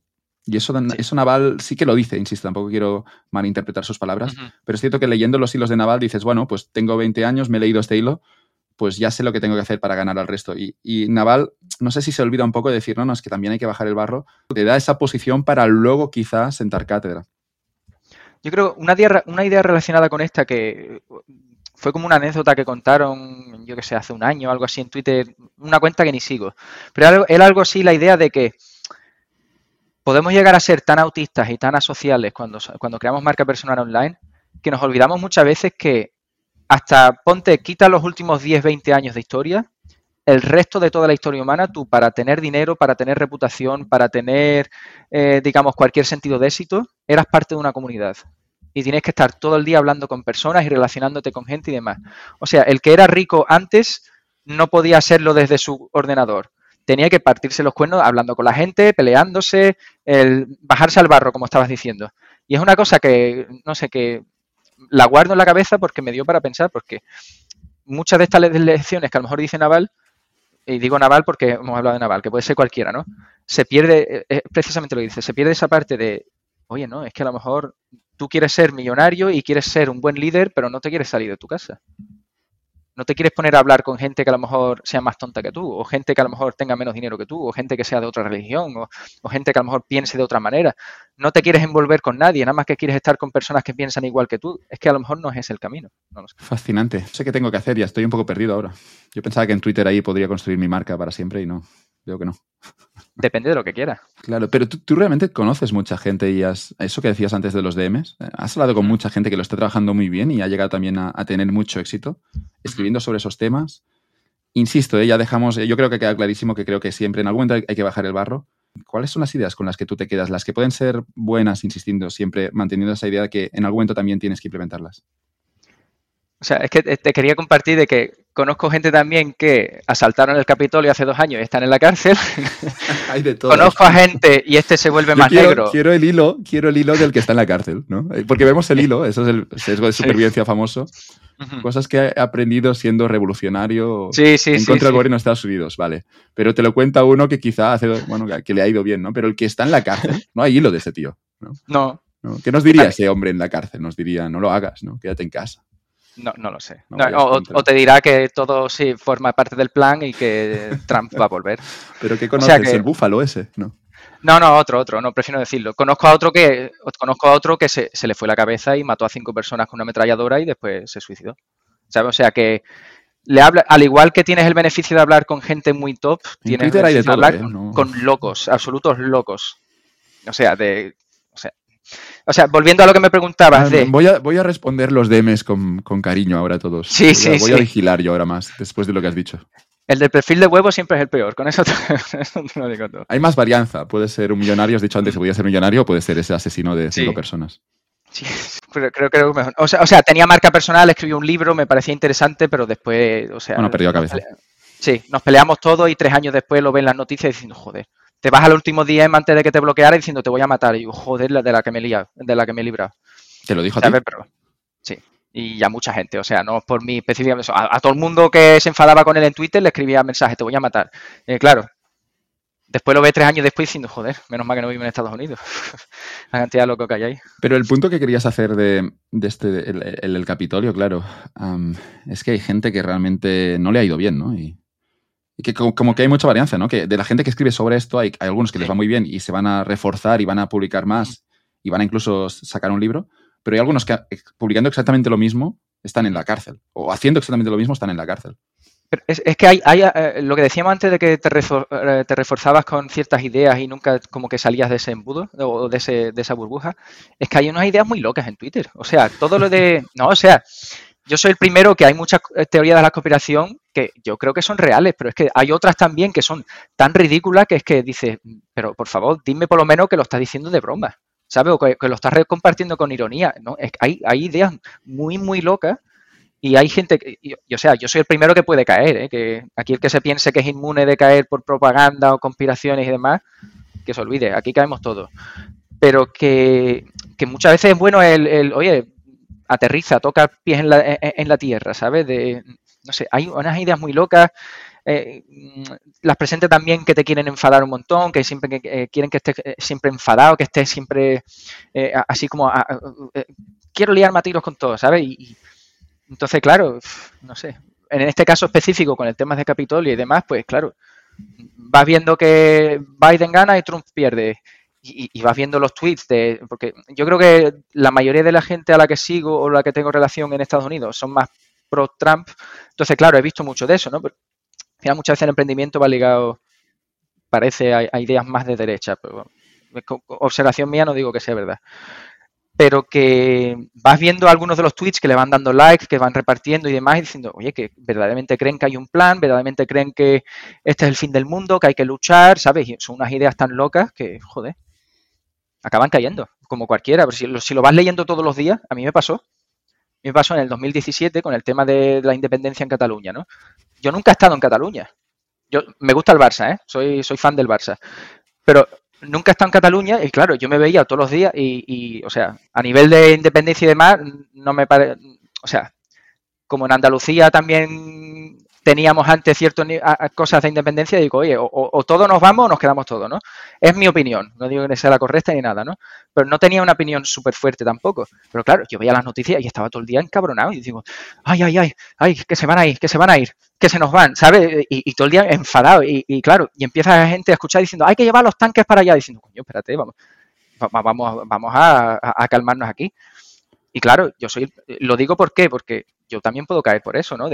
Vas viendo noticias, eh, te, lo, te, lo, van recomendando en YouTube, te lo van recomendando en Twitter, lo vas viendo tal, tal, tal, se va reforzando y llega un punto en el que como que como, como una olla a presión que la tienes que llevar afuera, ¿sabes? Entonces hay gente muy loca que la ha pasado en Estados Unidos, hay gente que te pasa en España también y que o sabes, digamos, controlar tu dieta de información o acabas cayendo. Y no es lo peor es que no es la gente loca, es que se polariza y tendremos a la gente más moderada que va a caer en eso, ¿no? Yo creo que Jonathan Haidt, insisto, he mencionado antes el nombre, pero es que lo, cuenta de maravilla. Y lo que tenemos es que, claro, digamos que es nuestra naturaleza animal em, seguir a algunos o ser, uh, seguir de forma ciega a algunos, uh, tener una confianza ciega en los que están dentro de nuestra tribu e incluso luego desconfiar de los de fuera. Pero esto nos lleva a contextos, en el caso más dramático de una guerra civil, ¿no? que dentro de un país tenemos dos bandos y, que nos podemos, nos podemos matar entre, entre hermanos. Y, tenemos esto, ¿no? Que, que, es, que realmente es que el propio humano está configurado para, para ir a ciegas con, con, con, con, los suyos, porque eso seguramente tenía sentido cuando éramos poquitos en la tribu, pero ahora tenemos sociedades mucho más grandes, más difíciles de gestionar, el riesgo de guerra civil, aunque creamos que no, que no está, digamos que va por debajo siempre, ¿no? En el peor de los casos, incluso el riesgo de genocidio, ¿no? De, de, ir a por la otra etnia dentro de un país. Y obviamente volverá a ocurrir, porque es que hasta cierto punto es genético, ¿no? Hasta cierto punto lo llevamos dentro. Por suerte hemos evolucionado y luego conseguimos eh, silenciarlo, pero el instinto a veces también nos lleva a eso, ¿no? No son solo los locos, digamos que nos pasa a todos. Sí. ¿Has oído hablar alguna vez de la memética? O sea, no la, no la mimética, sino la memética. Ahora me he confundido. Pensaba que era el Mimetic eh, Desire, ¿no? De... Mimetic Desire es, una cosa. Y después está memética, que es, digamos, memes, pero no solo los memes como los conocemos, sino a modo de como eh, la unidad más pequeña de una idea, ¿no? Que representa una idea. Y o sea, y parte de lo que nos pasa ahora con el tema de la polarización es debido a que sí, y, o sea, la idea básica de la memética, como lo entiendo, ¿eh? Es intentar aplicar eh, ideas evolutivas de la genética, pero a las ideas y cómo eso influencia a las personas. O sea, la idea es que las ideas nos usan a nosotros, personas, como un instrumento para propagarse, de la misma manera que a lo mejor un, un, gen, ¿no? Que se quiere propagar. Y entonces, hasta hace, ponte que hasta medios de comunicación masivos, pues ponte los últimos 50 años, la información pasaba de manera oral, la información pasaba a través de mitos, a través de leyendas, de manera oral, y digamos que también como estaba restringida por eh, geografía, porque tú vives en Barcelona, yo vivo en Huelva, no nos hubiéramos conocido. Yo mi idea para llegarte a ti pasa por 30 personas primero. Entonces, este progreso de ideas o esta transmisión de ideas más lenta conllevaba a que solo las ideas, digamos, que tuvieran más beneficio para, para, la persona o que fueran más reales, se propagasen. Y que ideas que fueran a lo mejor más estúpidas, más tontas, que o dejasen de propagarse o propagarse menos. Digamos que ese filtro que nosotros teníamos para validar una idea si fuera buena o no, estábamos obligados a tener más años con una idea o estábamos obligados a que hubiera un tiempo más largo. Eso se quita, esa, esa, esas barreras ya no existen, ¿no? Porque yo te puedo hablar contigo y estamos en la otra punta de Europa y las ideas se propagan de una manera mucho más rápida. Entonces, estas ideas ahora, como, como compiten entre ellas, ya no es tanto en el beneficio que te puedan dar, en la veracidad que puedan tener, sino en cuáles son más fáciles de propagar. ¿Y cuáles son más fáciles de propagar? El clickbait, eh, ideas que son eh, más extremas, ideas que son más polarizadoras, porque claro, tú no le compartes a alguien diciendo, esta persona cree que esto, no, tú compartes, esta persona ha hecho esto y va por ti. En resumen, por eso hay un auge en fake news, por eso hay un auge en polarización, por eso hay un auge en todas estas ideas muy tontas, que yo soy el primero que las que la sufre. ¿eh? ¿Por qué? Porque ya no hay eh, limitaciones en cómo se propagan estas ideas. Entonces, digamos que compiten entre ellas de otra manera, pero que se propagan, ya no, ya no tenemos ese filtro tan estricto como teníamos antes, ayudado por el tiempo y ayudado por la geografía y de no estar tan conectado. Entonces, por eso ahora hay, no sé, ese peligro real de cuando dice la gente de las palabras no son violencia, ya casi, o sea, yo soy el primero que digo, nada, palabras no son violencia, violencia es que te peguen un puñetazo, no que te digan eh, tonto del culo. Pero como estamos ya tan conectados a nivel de sociedad, que hay ciertas ideas que parece incluso que tenemos que tener algún tipo de censura porque hay ideas que pueden concentrar una energía eh, o, una energía, una agresividad tanto en una persona o en un cierto grupo de personas que se puede otra vez volver hasta allá, guerras civiles, se puede otra o sea, que todo el que se piense que nosotros ya somos muy avanzados y que ya no vamos a tener guerras civiles en España, ni guerras en Europa, ni demás, o sea, hace un año pensaba lo mismo y mira lo que pasa con Ucrania. No, el riesgo, el riesgo siempre es subterráneo. Y además, el peor riesgo es que nos creemos evolucionados, creemos que, estamos por encima. Y luego lo verás muy claro, ¿no? En, temas como este, esto que decías antes del conflicto en Cataluña, que al final resulta que iban de farol los, los que lo estaban planteando, pero lo que tenemos es que, claro, Jonathan Haidt dice, hay que discutir, hay que escuchar con el que, con el que, estás, eh, con el que estás en desacuerdo, ¿no? Eh, después incluso de fijar algunas líneas rojas, ¿no? Porque quizá algunas ideas no queremos discutirlas, ¿vale? Eso lo entiendo. Claro, el problema también es dónde se fija esa línea roja, ¿no? Porque además la van bajando y hay un momento en el que no se puede discutir nada, ya no vamos bien. Pero yo entiendo un poco también la idea de hay cosas que mejor no discutirlas, ¿no? O hay cosas en las que no quiero, no quiero ni escucharte porque, porque no me gusta. Pero una vez se han definido, lo que tenemos es que nosotros decimos, vale, yo puedo tener un amigo que piensa distinto de mí políticamente y seguimos siendo amigos. Vale, es cierto que a veces tengo que hacer un esfuerzo, pero sigue, sigue siendo mi amigo, ¿no? Pero eso lo vemos en condiciones donde todo está muy calmado voy a Cataluña de nuevo. Si vamos cuatro o cinco años atrás, cuando hubo ese referéndum, lo, que ocurre es que en ese momento ya el amigo que no estaba de acuerdo contigo, hemos dejado de hablar o incluso ya no, ya no, somos amigos, ¿no? Y eso ocurre incluso, ocurrió, en, al menos en Cataluña, dentro de una propia familia, en, muchas familias, ¿no? De hermanos, hijos, padres, donde podíamos ver que ese discurso que hemos dicho antes, no, no, si yo tengo amigos que piensan distinto políticamente, cuando la temperatura del conflicto político está muy alta, dejas de hablar realmente con otra persona. Es decir, tú te crees, no, no, es que yo soy racional, yo, yo tengo aquí conciencia, mi, mi, racional está por encima de mi instinto y yo tengo amigos que políticamente están en mis antípodas. Pero cuando hay realmente conflicto grave, es que realmente dejas de hablar. Y eso nos lleva a que, bueno, que una vez dejas de hablar, luego digamos que todo ya está muy caliente y todo puede estallar en cualquier momento, ¿no? Por suerte en Cataluña luego todo se calmó, pero tenemos este escenario, ¿no? Que además nos creemos más racionales de lo que realmente somos. Yo siempre bromeo que si eh, pasamos una época de hambre, lo primero que hago es comerme el vecino del perro. Eh, no, el perro del vecino, perdón. que me como el perro del vecino. ¿A quién te comes? Al, al- vale, vale. No, No, no. igual, ¿no? Al vecino a lo mejor también, depende de cómo estemos. Pero no No, eso. No, no, pero sí es verdad. O sea, y, y ahora un- una cosa que pasa con el tema de Cataluña específicamente es que como ya lo vemos a todo lo pasado diciendo, ah, no fue nunca tan en Ah, serio. no fue no, tanto. No, no, no, que sí que fue. no, joder, no, que yo me había gente que quería que los tanques fueran para allá. No, no, y desde ¿sabes? Cataluña había gente que, que se habría unido en contra de esos tanques, que habrían Claro, claro, puesto claro. delante en primera línea y no sé si hubieran conseguido armas, pero es que esto es un escenario de guerra civil, claro. Sí.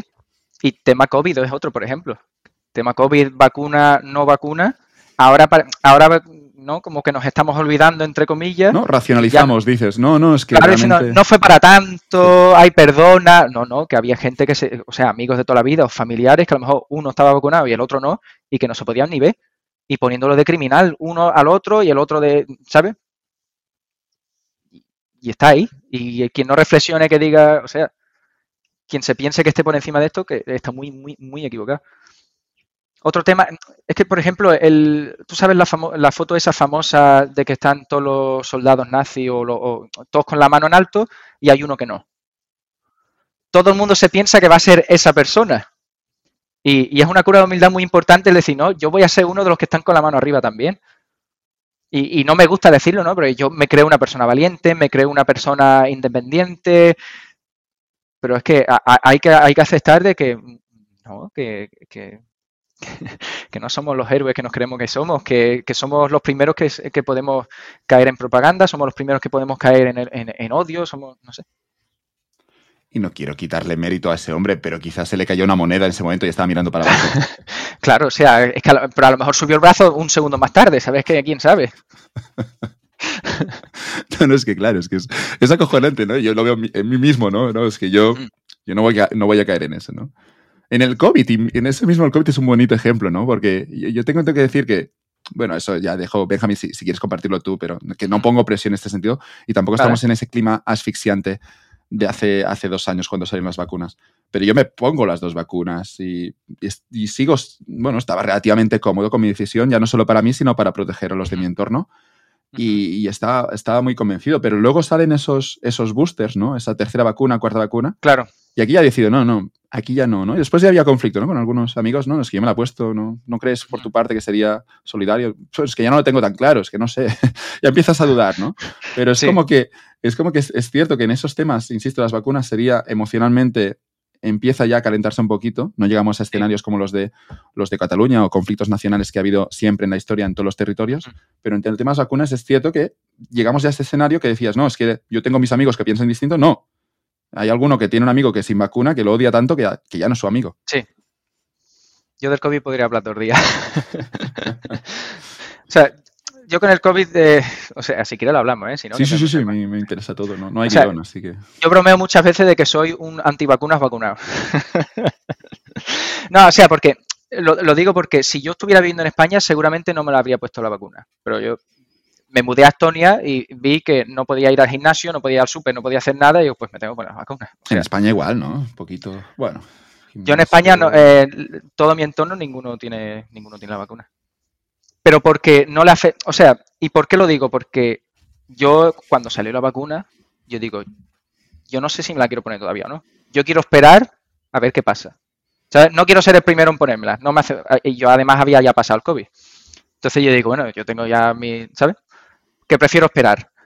Pero claro, ves después que se vuelve todo un poco de, no, el que es antivacuna es subnormal, ¿no? Porque no quiere escuchar a la ciencia, bla, bla, bla, diciendo, oye, algunos sí, soy el primero que dice que algunos es que es retrasado mental y ya está, pero es que el cómo se gestionó la información sobre las vacunas, yo creo que ha- es lo que ha, o sea, que es lo que ha generado tanto debate, porque si a nosotros desde el principio, y, y- y no digo que tenga que ser alguien en concreto, ¿no? Pero digo a, nivel a lo mejor de, de gobierno, a nivel de comunicación, ¿no? Se dice, oye, es normal que tú te puedas sentir reacio a la vacuna porque ha salido nueva. Vale, te vamos a explicar por qué puedes pensar así o por qué no. Y a lo mejor te explican de, oye, esto se ha sacado más temprano, ¿no? Y que te eduquen, ¿sabes? Que, que te, que te traten como un adulto, que te digan, vale, oye, puedes tener ser reacio porque pienses que sea nueva, porque pienses que va a ser peor, porque tal. Hablemos seriamente de esto de, oye, el riesgo nunca es 0%, pero a lo mejor tal, ¿no? Y yo creo que a muchísimas personas que se veían un poco eh, eh, on the fence, pues yo creo que los tranquilizas mucho. Pero como eso al principio yo por lo menos no lo vi, ¿no? De, no, te la tienes que poner 100%. Yo creo que a muchos de naturaleza más eh, ¿no? de, desafiante diciendo, pues no me la pongo, no me la pongo. Si me quieres obligar y no me quieres, ¿sabes? Y no me quieres atender a las dudas que tengo, pues no, no me la pongo. Y, claro, al final muchas veces se refuerza la primera idea que tienes, pues dos años después la sigues pensando, porque la vas reforzando, vas encontrando motivos para reforzarla. Yo después me puse la vacuna porque digo, bueno, ya después de ver seis meses que la gente la tiene, no creo que tenga riesgo. Y me la puse. Pero que yo sí veo, ¿no? Comparto de que, sobre todo hablando con gente, con amigos míos que no la tienen, que, que era sobre todo eso, que hay muchas personas que se veían que no podían tomar una decisión todavía, pero que desde el principio se decían o, te o haces una u otra, no te vamos a atender a ninguna duda. Y no sé, es, pero es, mi opinión. ¿eh? Tu amigo del Capitolio no se la puso, ¿no? No, ese no. No, pero, eh, pero en Estados Unidos el debate es otro. En Estados Unidos se volvió una cosa de si eres republicano no te la pones y si eres demócrata sí te la pones. En España, por suerte, eh, no llegó nunca al nivel político, creo. O a lo mejor no tan. Pero, había, más presión, había más presión social aquí de tienes que ponerte la vacuna sí o sí, porque lo dice la ciencia. Y yo, yo, tengo un, buen amigo que me dijo, además con. Que, que, dominaba sobre ese tema concreto y me sorprendió en su día, no, no, yo no me la voy a poner. Y yo, yo claro, me sorprendí como, pero si hay una vacuna, tío, si la hemos sacado durante en un año, porque... Y dice, no, no, ya me, aquí como que me llamó la atención, ¿no? Que esa, que ese amigo no se la, no se la pusiera, digo, joder, bueno, está bien, está bien, que no, es que tenga carácter, no es que esté en contra del sistema, es que ha llegado a esa conclusión por sí solo. Y al final, claro, tenía razón, ¿no? Y lo vemos después también con casos como los de Djokovic, ¿no? Que, que es que el tipo tampoco era antivacunas, Djokovic. Era simplemente que quería controlar su cuerpo, que, que, que, tiene muchas manías y que, bueno, que es un deportista profesional que, que, tiene que utilizar su cuerpo para ganarse la vida. Y digamos que Djokovic al final, bueno, llega a esa conclusión de no, que no quiere vacunarse. Pero claro, en ese contexto mundial, ya no en España, sino en todo el mundo, de que todo el mundo tiene que llevar la vacuna porque es la, lo dice la ciencia, claro. no es, que no es eso la ciencia, la ciencia es otra cosa. Lo que ocurre es que Djokovic dijo que no y bueno, digamos que, que estuvo el pobre encerrado dos semanitas en Australia.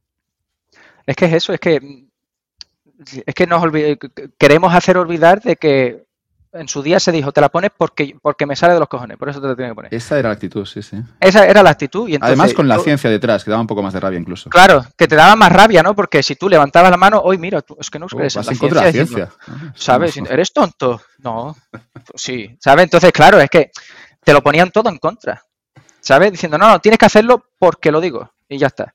Diciendo, oye, eh, eh, no sé, yo creo que se podría haber ahorrado muchísimo disgusto a nivel poblacional el sentarse y decir, oye, es normal que tengas dudas, es normal que sea reacción, no eres una persona rara, no eres un, tonto por pensar que puedas tener dudas. Hay dos o tres dudas que tú tienes y vamos a hablar de ellas, y como adultos, ¿no? De, oye, que si tienes dudas de por qué ha salido muy temprano, oye, pues mira, eh, la, la, tecnología se ha estado estudiando no sé cuántos años, se ha podido sacar antes porque ha habido mucho esfuerzo mundial y dinero, y vale, que no te digo que le resuelva la, duda a todo el mundo, pero a mucha gente sí. Después, otra duda que le puede resolver, oye, que sí, que puede ser normal que tú pienses, ¿no? Que si te la estamos poniendo por ley, que va en contra de tu libertad individual y tal, pero oye, tú piensas que por ley te tienes que poner cinturón también. Es por este motivo, ¿no? Y no sé, y no te digo que le vayas a resolver la duda a todo el mundo y que todo el mundo vas a conseguir que todo el mundo se ponga la vacuna, pero yo creo que a muchísimas personas que desde el principio no se lo único que querían era tener un poco más de información y, esperar, no los fuerzas a, anclarse en una posición y que se aferre a ella tan fuerte, ¿sabes? Y, luego en la conducta de rebaño habrá presiones. Me, gusta esta parte de los que somos, yo creo que compartimos perfil aquí, de que cuando te dicen algo, tú, mi primer instinto siempre es decir lo contrario. Y es verdad que a ese tipo de perfil al final, cuando también te imponen algo, es como, bueno, pues ya me apetece menos, ¿no? Es como, que es cierto que a mucha gente seguramente le funciona, ¿no? Es que lo hizo el gobierno. Ah, pues todos en casita y vamos a aplaudir a las 8 en el balcón. Claro. Pero, pero a mí no me salía. Pero el tema es que, es que, claro, ¿no? yo cuando veo esa conducta de rebaño, a mí también siempre me preocupa, ¿no? Y lo comentaba en un podcast previo aquí con Lunatic que me fui un día a una manifestación precisamente de Cataluña, en ese caso, y, en ese caso justo, yo creo que eran tres años antes del referéndum, pero estaba allí justo junto a un millón de personas em, que en ese caso pedían, yo creo que se pedía el referéndum, y recuerdo no estar cómodo, no, no por la, lo que se pedía, sino por tener demasiada gente a mi alrededor, todos gritando exactamente lo mismo. No, no estuve cómodo, me, me, aparté, me fui a la calle de al lado y luego regresé a cuando terminó la cosa. Pero, pero es que no recuerdo esa sensación, insisto, no, no sé, ya eso obviamente yo creo que debe ser, bueno, que todos nacemos distinto, ¿no? Pero digamos que es como que los humanos muchas veces estamos o tenemos esa, esa, ese instinto de ir con el rebaño, pero en mi caso yo cuando el rebaño es demasiado grande es que ya no me siento cómodo porque simplemente veo que la gente no piensa de forma individual, sino que piensa de forma colectiva y, y aquí ya no me gusta tanto porque lo veo ya mucho más peligroso. También, también va en parte por, por tu personalidad. Porque al final el, eh, la persona que es más emprendedora, que es a lo mejor más, que se preocupa por cosas que nos gustan a nosotros, ¿no? Finanzas personales, libertad y demás, al final, eres, o sea, por cojones eres más individualista. ¿Sabes? Tú tienes que, como decíamos antes, tienes que tener ese ego, tienes que tener esa creencia, tienes que tener el, ese trabajo que vaya en contra de los demás, porque es tu filosofía pura también, ¿no? Es tu filosofía de vida. Entonces, el, no sé, hay gente que quiere pensar más en, comunidad y otra gente que son más individuales y eso hay que respetarlo. Una cosa que, una diferencia que yo veía en las normas de Hay que respetarlo, pero hay que ponerlos a sitio cuando se vuelven peligrosos. Digo, claro, hay que. Son los que te impondrán que te pongas la vacuna y que si no te impones la vacuna no puedes hacer vida social. Digo que, que los humanos somos muy peligrosos cuando empezamos aquí de forma colectiva a imponer a los, a los que deciden no seguir alguna de las reglas. Pero creo que también es por nuestra, eh, por España específicamente también. O sea, una cosa que nos En España somos súper gregarios, súper gregarios. Sí. No sé por qué. No sé si por los 40 años de, dictadura, pero somos súper, súper obedientes. Sí. O sea, el, todos los elogios que nos han llegado a Europa, cómo cumplíamos las normas en España, he visto esa diferencia cuando me vine a Estonia, porque cuando me vine a Estonia todavía había normas anti-COVID. La norma era ponerse la mascarilla en el transporte público. La mitad de la gente no se la ponía. Pero no era solo eso, sino que nadie se le iba a la otra persona, ponte la mascarilla enfadado y se metía en la cara de nadie. No. La gente, la actitud que tenía es, la ley es ponerse la mascarilla. Yo me la pongo porque no quiero multa. Tú no te la quieres poner. Ojalá venga el policía, pero yo no lo voy a llamar. No lo voy a llamar. Yo me meto en mi mundo, estoy con mis cascos y para adelante. Otra cosa que pasaba, mascarilla obligatoria en el centro comercial. ¿Qué es lo que pasaba? Que había un tío en la puerta que si te veía sin mascarilla, oye, coge una. No te echaban bronca. No te dicen, vete a la tienda a comprarte una mascarilla. Y, no sé, y, al final es, tenían normas parecidas a los que teníamos en España, pero que no te venía, no te venía tu vecino a creerse moralmente superior, a meterse contigo y, a pegarte una bronca. ¿Sabes? No sé, y es una cosa que he notado la diferencia de las culturas, en cómo acatamos las normas aquí, ahí, etcétera. O con, los, digo que con los americanos, digo, que, presumían ya directamente de no llevar la vacuna. No, es que te digan no llevar la vacuna, sino que están presumiendo con algunos de estos, decíamos antes, republicanos. Y hay una actitud totalmente distinta con las reglas, de, nuevo también por, por el propio país, porque también ese país, eh, no sé, tiene esos valores que, se rebelan contra los ingleses. Y aunque eso ocurrió hace muchos años, pues seguramente algo queda culturalmente, ¿no? es, mucho como un espectro, ¿no? Porque al final, que todo el mundo ya sea 100% individual, pues al final no tienes cohesión, no tienes comunidad, no, puedes tener ninguna organización, ¿no? Entonces, no sé dónde queda el equilibrio, no lo sé, es un espectro y al final ciertas, no sé, filosofías pues encajan con una y otra, pero sí es verdad que, es gracioso ver esas diferencias.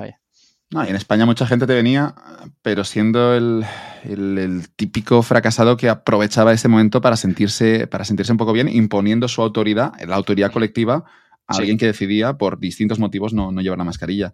Pero que había un poco de eso, ¿no? De mucha gente que como que era su único momento del día en el que seguramente podían sentirse un poco bien y por eso lo hacían, ¿no? Porque no, no, es que voy a por esa persona que, de, nuevo, desconozco el motivo, pero yo nunca me metería en la vida de otros siempre que no. me afecta a mí. Y también con el momento de mm, superioridad intelectual también diciendo, la ciencia dice esto, pues yo soy más listo que tú. Y tú eres tonto por no ponértela. Y, y muchas situaciones tan tontas que, han pasado que, aunque ahora queramos, o, sea, ¿no? A nivel colectivo como eh, sweep on the rug, ¿no? Barrerlo debajo de... Y, y olvidarnos, no sé. Hay muchas cosas que gente que no va a olvidar. Y que no debería olvidarlas tampoco. No, no, yo grabé un podcast de las vacunas. Ah, que, no tenía, era justo hace un año, pero todavía no estaba, estaba la cosa calentita. Yo creo que era después de, lo de Djokovic en Australia y no tenía, no tenía claro si sacarlo. Digo, no sé por qué hago esto. después de un año, digo, ah, no, no, está bien, no pasa nada. Y lo escuchas dentro de 10 años y dices, bueno, se están diciendo cosas razonables de estadística, de la probabilidad de una vacuna, de, de que si eres joven, de si eres viejo, pues si fuera viejo me la pondría seguro, si tengo 20 años no lo sé ya tanto. Pero claro, en ese momento, en ese contexto social, pero tenemos eso, ¿no? Que, es verdad que el, colectivo es que incluso los que nos consideramos muy, muy contrarians, pues obviamente el colectivo también nos condiciona, ¿no? Y la idea esta de animal social, de que somos los humanos unos bichos, que, es que no vamos, no, no vamos nunca, incluso aunque nos creemos aquí individuales eh, y únicos, eh, siempre estamos condicionados por ese entorno y, que tenemos esas reacciones, esos equilibrios sociales, esos escenarios, eh, René Girard luego lo desarrolla, ¿no? Con, con eso del chivo expiatorio, pero ah, que tenemos unos escenarios colectivos donde, donde es que realmente hay esos ritos. Eh, no sé, yo creo que se merecía un programa entero, pero que, lo que me fascina al final del día, resumiendo mucho, es la, parte, el, componente de animal social que tenemos, que incluso la, vamos a negar diciendo, no, es que somos diferentes, somos individuales, pero lo que hacen a nuestro alrededor al final nos termina condicionando. Incluso la parte individual tampoco es nuestra. O sea, eh, claro. asumo de que... explota la cabeza. Claro, no, no, no, pero asumo que, que, te suena todo el tema de la eh, psicología evolutiva, ¿no? Y cosas así. Claro, podemos entrar en que a lo mejor no es tan replicable y que a lo mejor no es la ciencia más exacta ni nada, pero yo la primera vez leyendo cosas sobre, eh, eh, sobre evolución de la psicología, joder, evil psych, es lo que estoy intentando decir. A mí fue un momento muy como liberador, ¿no? Porque es como todos nos creemos tan listos, tan tan diferente a los animales y después vemos que a lo mejor es nuestro reptilian brain, ¿no? la, parte reptil de nuestro cerebro, que está el 90% de las decisiones que tomamos son las más animalísticas, las más básicas, las más, ¿sabes? Y nos creemos tan, y nos montamos, o sea, como dicen en mi pueblo, nos montamos unas paranoias tan grandes, ¿sabes? Y al final diciendo, no, es que yo a lo mejor muchas cosas que hago en la vida es porque, ¿no? Cuando estoy soltero, pues a lo mejor quiero ligar, a lo mejor quiero ser más atractivo, ¿sabes? Ese tipo de cosas, ¿no? De, tenemos tantas ideas que a lo mejor eh, nos, eran útiles cuando durante toda nuestra historia hemos vivido en cavernas o recolectores y demás, que nos influyen tanto también a la hora de pensar en el día a día, ¿no? que nos genera esos sesgos, que nos generan esas, eh, incluso, incluso eh, em, digamos que son la motivación detrás de muchos de nuestros actos que después nosotros racionalizamos de manera distinta. Entonces, no es solo lo que comentas de el entorno social que nos condiciona, sino nosotros mismos también, en lo que viene por detrás, digamos que el entorno ha cambiado, pero la mente sigue un poco en la edad de piedra, ¿no? Esa, teoría bonita de la psicología evolutiva. El entorno ha cambiado muchísimo, tecnológico, globalizado, pero en mi cabeza todavía pienso eh, que, bueno, que el instinto primero es que hay que, hay que comer, ¿no? Y eso nos lleva a que, claro, los problemas no son... en la sociedad tenemos problemas de obesidad, ¿no? Hay, hay problemas de, que realmente no, algunos eh, no, no, saben gestionar siempre el, consumo de, la abundancia, ¿no? Y, yo me encuentro, ¿no? A veces que voy a, delante de la nevera por la noche, que no, tengo hambre, y abres la nevera y ¿qué hago aquí, no? Y luego, luego te controlas, dices, va, no voy, a, no voy a comer más, porque también hay una serie de normas que nos damos, tenemos disciplina, de pequeños nos han dicho que no, la sociedad también puede imponer normas colectivas como poner un impuesto más alto a la, a la comida fast food, pero lo que tenemos es que, bueno, lo vamos a controlar con menor o mayor éxito, ¿no? Pero, pero mm. que es cierto que una vez aceptas de que realmente tienes instintos animales y que ese instinto animal, lo peor de todo es que a veces es la primera reacción, es que te cambia un poco también tu percepción del mundo. Y que también los incentivos determinan tanto en, cómo tomas las decisiones que, o sea, que tiene una gracia enorme. O sea, de, por ejemplo, hablando sobre impuestos a bebidas azucaradas y cosas así, ¿no? Eso va a funcionar. Eh, a lo mejor no de la misma manera, pero de otra, porque nos movemos tanto por incentivos claro. que siempre vamos a tener la economía del pensamiento de ir a lo fácil, ¿no? A lo más seguro, a lo más, ¿no? Por, lo que estábamos hablando. Entonces, nos creemos, o sea, y yo soy el primero que dice, oye, que tenemos em, agencia, ¿no? Que tenemos la capacidad de tomar nuestro destino. Pero claro, no es lo mismo tener que decir que no a una tarta. Todo o sea, yo, yo si voy al súper no me compro tarta. A mí es que me, me, me encantan las tartas y el chocolate. Bueno, el chocolate no tanto, pero las magdalenas, ¿no? Me encantan. Yo si voy al súper no las compro. Y si estoy en casa no tengo la necesidad de comerlas. Pero ahora, si las tengo en casa, me las como en un momento. ¿Por qué? Porque yo cuando estoy en casa no le tengo que decir que no, pero si las tengo, les tengo que decir que no. Y a lo mejor el primer día le digo que no, pero el segundo le digo que sí. Y son cosas así de esa. No solo el, también el diseñar el entorno, sino también el. A lo mejor es eh, los incentivos legislativos, fiscales, etcétera. Volviendo a lo que decimos antes, a lo mejor de España, que es un país que a lo mejor va más estancada y que a lo mejor no sabemos por qué y demás, pues a lo mejor uno de los motivos es que los, eh, no te incentivan tanto a emprender o no, te, o no están los incentivos adecuados para emprender como a lo mejor en, un país como Estonia. Y condiciona tanto, tanto, tanto, y son cosas que no decidimos, que no sé, que siempre pensamos que todo lo decimos nosotros, que somos súper guay y demás, pero no, no resulta así. Y es muy liberador, ¿eh? Por lo menos yo lo encuentro, a mí me parece muy, muy liberador. Porque puedo hacer, como sé ya las reglas del juego, puedo cambiarlas o puedo mm, crear una estrategia que vaya acorde a lo que yo quiera realmente. O, o, puedes no tener tarta en casa sabiendo que vas a caer. Exacto, exacto. Y no es porque, ¿sabes? Y es ese momento de llegar, oye, que yo no soy mejor que nadie, que, que si tengo la tarta en casa, que caigo. Pero me libera porque ya digo, pues ya no compro tarta y no, me la pongo en casa. Sí, ponemos mucho, mucho énfasis a veces en la disciplina, en el self-control, y, lo que vemos es que no, que cambia el entorno, joder, que es más fácil, ¿no? Porque hay mucha, mucha gente que, que, fracasa, yo me incluyo en algunas dimensiones, pero es que la reflexión debería ser, no, no, es que quizás estoy en un entorno que, que es que no me está permitiendo hacer eso, ¿no? Pero si cambiar el entorno, luego, luego fracasa y se sienta mal, es que no tengo disciplina, es que no, no, es que tienes más o menos disciplina que otro, pero es que lo que marca realmente la diferencia no es lo que tú te digas a ti mismo, sino las opciones que tienes delante en un momento concreto, ¿no? Y lo, dices muy bien, es en España de emprendedores, la, gente es emprendedora por naturaleza, creo yo, hasta cierto punto, ¿no? Y luego ah, habrá unas reglas colectivas que te empujan a iniciar tu empresa o te empujan a ser funcionario y a sacarte unas oposiciones de por vida. Exacto. Pero, pero es que realmente son las reglas, ¿no? O son las, sí, sí, las distintas alternativas y, y una en España es que cuando la mayoría de jóvenes eh, dicen que es de una facultad de empresa que quieren trabajar para el sector público, pues es que están siendo racionales. Es la parte que a veces se critica, pero, pero dicen, no, es que esto no puede ser. Bueno, están siendo racionales, están respondiendo a los incentivos que se les está dando. Me encanta que saques este tema. Tú sabes, eh, el, típico mapa, además creo que ayer o antes de ayer otra vez fue viral, ¿no? El típico mapa que le preguntan a los niños qué quieren ser de mayor en, cada España país. Sí, sí, sí, en España. Pero eso, eso salían cosas raras en ese mapa, ¿eh? ¿no? Salía que. Ah, o sea, ese mapa lo mismo sale raro, ¿no? Pero siempre está el debate, ¿no? De, en Estados Unidos todos quieren ser emprendedores y en mi época todos en España querían ser futbolistas y ahora quieren ser influencers. Y empieza, ¿no? El típico discurso éramos, de. Éramos el único país de Europa que queríamos ser influencers, ¿no? Los niños. Sí, sí, Bueno, ahí estamos, podemos estar orgullosos. Sí, pero, o sea, pero es que es muy fácil caer en el típico discurso de cuñado, ¿no? De decir teníamos que ser como en Estados Unidos, está, yo lo veo muy mal que en España no quieran ser emprendedores, vale. Esto, volvemos a como de pequeño. Si tú quieres que tu, que tu hijo o tu hija lea, ¿qué es mejor? ¿Que tú le digas que lea o que te vea leyendo? Que te vea leyendo. En España, ¿qué es lo que, es lo que están haciendo los chavales? Están siendo inteligentes, como decía antes, porque están viendo que todo que es un autónomo es un pringado. Y mis familiares, mi, mi familia son todos autónomos. Es un pringado. Todo el que tiene empresa está sufriendo. O está metido en temas políticos y a lo mejor, ¿sabes? Que no es, digamos, una meritocracia pura. Y después eh, eh, está viendo que el que tiene un trabajo seguro es funcionario o el que, digamos, tiene esa libertad financiera es influencer o futbolista como era hace 10 años.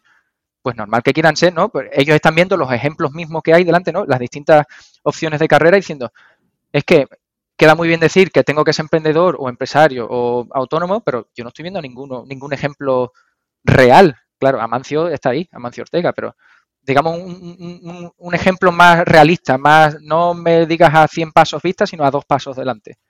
No hay. Mientras que a lo mejor en Estados Unidos, pues no es que ahí sean más emprendedores que nosotros, es que a lo mejor eh, el, tío de, uno es, emprendedor y el familiar o el, maestro y tal, y tiene mucho más ejemplos, y entonces ve que es un camino más realista. Mucha rabia esos cuñados ahí con el discurso fácil de... Eh, yo me quiero, o sea, yo me puse como, como autónomo aquí en, Estonia antes, ¿no? Y pago más impuestos de los que pago en España. Aquí pagaba porque básicamente me tengo que dar un sueldo a mí mismo, pago el 30% de impuestos ahí y después todo lo demás que sobre lo puedo sacar al 20% como dividendos, ¿no? Yo pagaba más impuestos aquí en Estonia que en España, pero funciona todo. Que si, que si ese año no tengo beneficios, me devuelven impuestos pagados el año anterior porque, hay, porque aquí lo que interesa es que yo sobreviva, que mantenga, no de que me vaya. No hay un fin recaudatorio tan... O, ¿no? Que muchas veces estamos con, con esa idea de que, nos quieren, que nos quieren ahogar vivos, ¿no? No. Aquí diciendo, oye, que si este año, oye, que si el siguiente también tampoco ganas dinero, que te quedes ese dinero. Ya me lo devolverás cuando estés, eh, cuando estés en verde. ¿Sabes? Y entonces, pues es más fácil tú, te, tú dices, vale, eh, si la economía se mueve con emprendimiento y yo tengo una idea, que me ayuden, ¿no? que, me vean apoyado de alguna manera.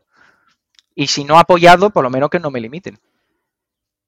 Y los jóvenes estonios responden racionalmente siendo mucho más emprendedores que en España. Claro. Pero también es verdad que mucho el emprendimiento que hay aquí viene de fuera, viene de Europa. Es uno de los mitos que no, que no estoy tan de acuerdo con lo que nos venden de Estonia, de que aquí todo lo tengan mucho mejor pensado que nosotros, sino simplemente que, claro, creo que eh, los españoles somos la nacionalidad más, eh, o sea, del tema de la residencia online, el e-residency que tiene Estonia, los españoles somos los número uno. Somos el país que más residentes online eh, existen en Estonia. En todo el mundo. O sea, más que los americanos, más que los ingleses, más que todos. Son los españoles. Yo en la empresa que estoy trabajando ahora, que es una empresa en Estonia, el fundador es español. Uno que se vino aquí, montó la empresa aquí. Y ha creado los puestos de trabajo en Estonia y no en España. Claro. 30, 35 puestos de trabajo y creciendo. ¿Por qué? Porque en España se ve limitado y aquí no. No, no, tiene, tiene cojones, ¿no? Que, España no podamos darnos ese marco. Es que, la gente esté, que la gente termine la universidad, porque eso también es un problema. Se está, bueno, es un problema. Formamos en la universidad, pero luego los, los buenos se van. Y es como, esto, pero, pero, es que se van, por, pues que tiene razón, es súper, de nuevo es racional la palabra, pero que, que, hay una política nacional que es totalmente nefasta, ¿no? Porque incluso se está destinando dinero, se está formando la gente y luego los, los que pueden crearte esos negocios, los que pueden generar empleo, se van y tenemos tasas de empleo, pues, pues ahora porque no estamos en crisis, pero, pero que están, están siempre muy por encima de las de europeas. Y obviamente no es, que, no es que aquí seamos más o menos emprendedores, sino que el entorno nos está empujando hacia otras opciones eh, laborales, pero que nos estamos quedando en una economía en la que realmente es que ya van a escasear los empresarios. Sí. Y no hay, y no, o sea, yo no creo, yo no tengo idea de cómo se soluciona esto. Yo soy un cuñado de Twitter, ¿sabes? Que no, nunca, nunca se debe, o sea, son problemas multifactoriales que tienen muchísimas cosas que van en juego y que pueden dar lugar a eso, ¿sabes?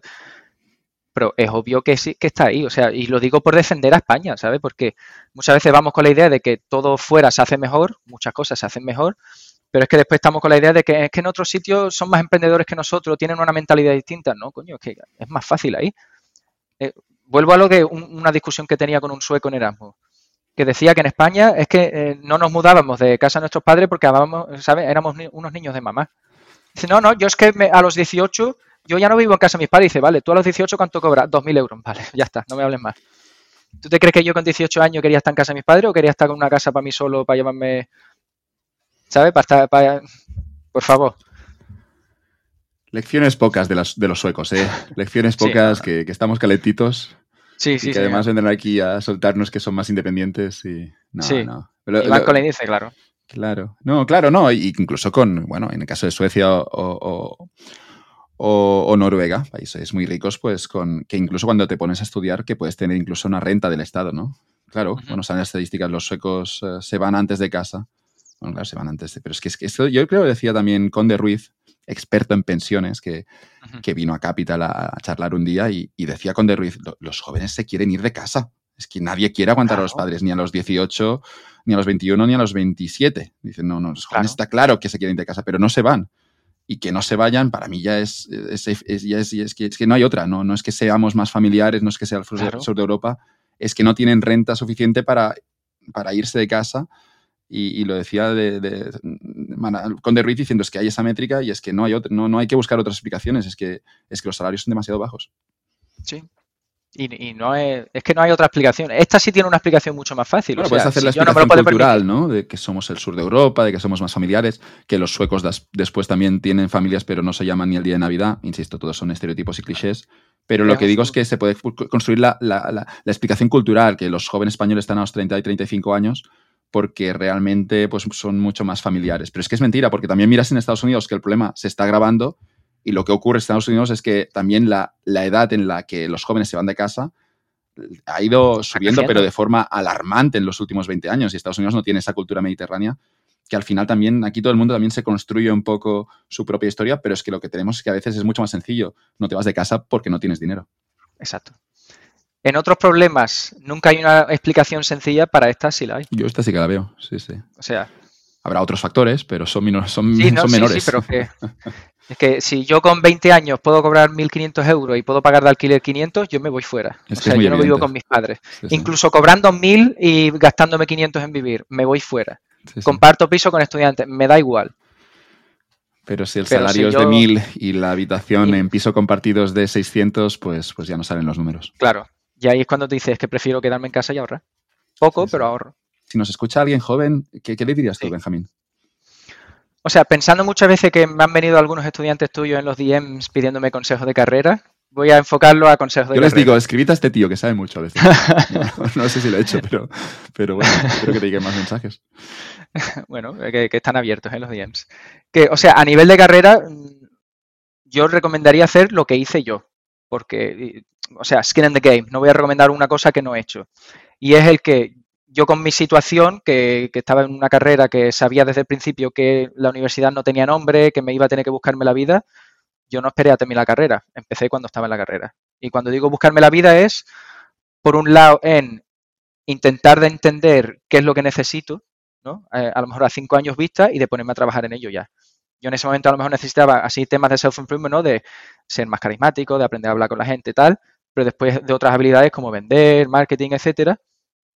Y que no sé, o sea, parto con la reflexión así un poquito de volviendo a un podcast tuyo que escuché que estabas con fue con una muchacha que había estudiado derecho que me gustó mucho lo que decía es de sé consciente de las reglas del juego que estás jugando y haz tu plan acorde a esas reglas.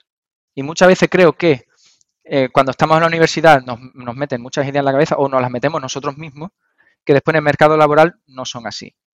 Entonces, muchas veces el- la hostia que nos pegamos al salir de la universidad es darnos cuenta de que todo- muchas cosas de las que pensábamos eran mentiras, que no eran así. Y entonces, date cuenta, no, no esperes a salir de la universidad para darte cuenta. Si tú estás viendo que eh, el que ha estudiado y tiene tres años más que tú está haciendo prácticas sin cobrar gratis y que no lo están ascendiendo, no te pienses tú que vas a entrar en esas prácticas y que vas a cobrar y que te van a ascender, porque no es así. No sé si queda así bien la reflexión, pero de que, por resumir, de que tengas un poquito más de intención en las cosas que haces y que, te- que sepas observar un poquito mejor y que hagas planes con un poquito más de intención y no te tiene, al final vas a sa- salir- seguir saliendo a las fiestas, al igual, yo me fui a todas las fiestas que podía, que no vas a tener que sufrir mucho, pero ve al gimnasio, ¿sabes? Haz también cosas con intención. Es que es bueno tener un plan, es bueno saber, es bueno saber las reglas con las que estás jugando, ¿no? Porque Sí. intuyo que mucha gente las ignora. Hay mucha gente que está jugando un juego que no conoce exactamente ni las reglas ni tampoco el resultado en el, en el caso Correcto. más loco de todos. No sabía lo que está jugando. Y la gente que sabe a, a por lo que va, el precio a pagar, pero después también domina las reglas de a uno le irá bien porque sabe hacer esto y el otro no, y, y entendemos un poco los códigos internos, es una ventaja muy fuerte, pero insisto, yo no entiendo mucha gente que está jugando a juegos sin preguntar antes Sí. las reglas, ¿no? O está Sí. jugando a cosas sin preguntar cuál es el premio. Es una locura, pero creo que está ocurriendo. Sí, y es que eh, va marcado a los objetivos, porque al final tú quieres hacer esto para conseguir objetivos. Yo con 23 años, yo no decía que con 28 quería tener una familia tener niños. Pero yo digo, vale, entre 5 y 10 años vista, yo quiero tener una familia. Digo, vale, ¿qué es lo que necesito para tener una familia? Y digo, vale, tengo que tener un trabajo más o menos bien, tengo tal, tal, tal, y pues me pongo a trabajar en esas cosas. Yo no me espero a que tener 30 años diciendo, es que quiero tener un niño el año que viene y estoy soltero. Pues no solo para eso, sino con la carrera, con todo, prácticamente.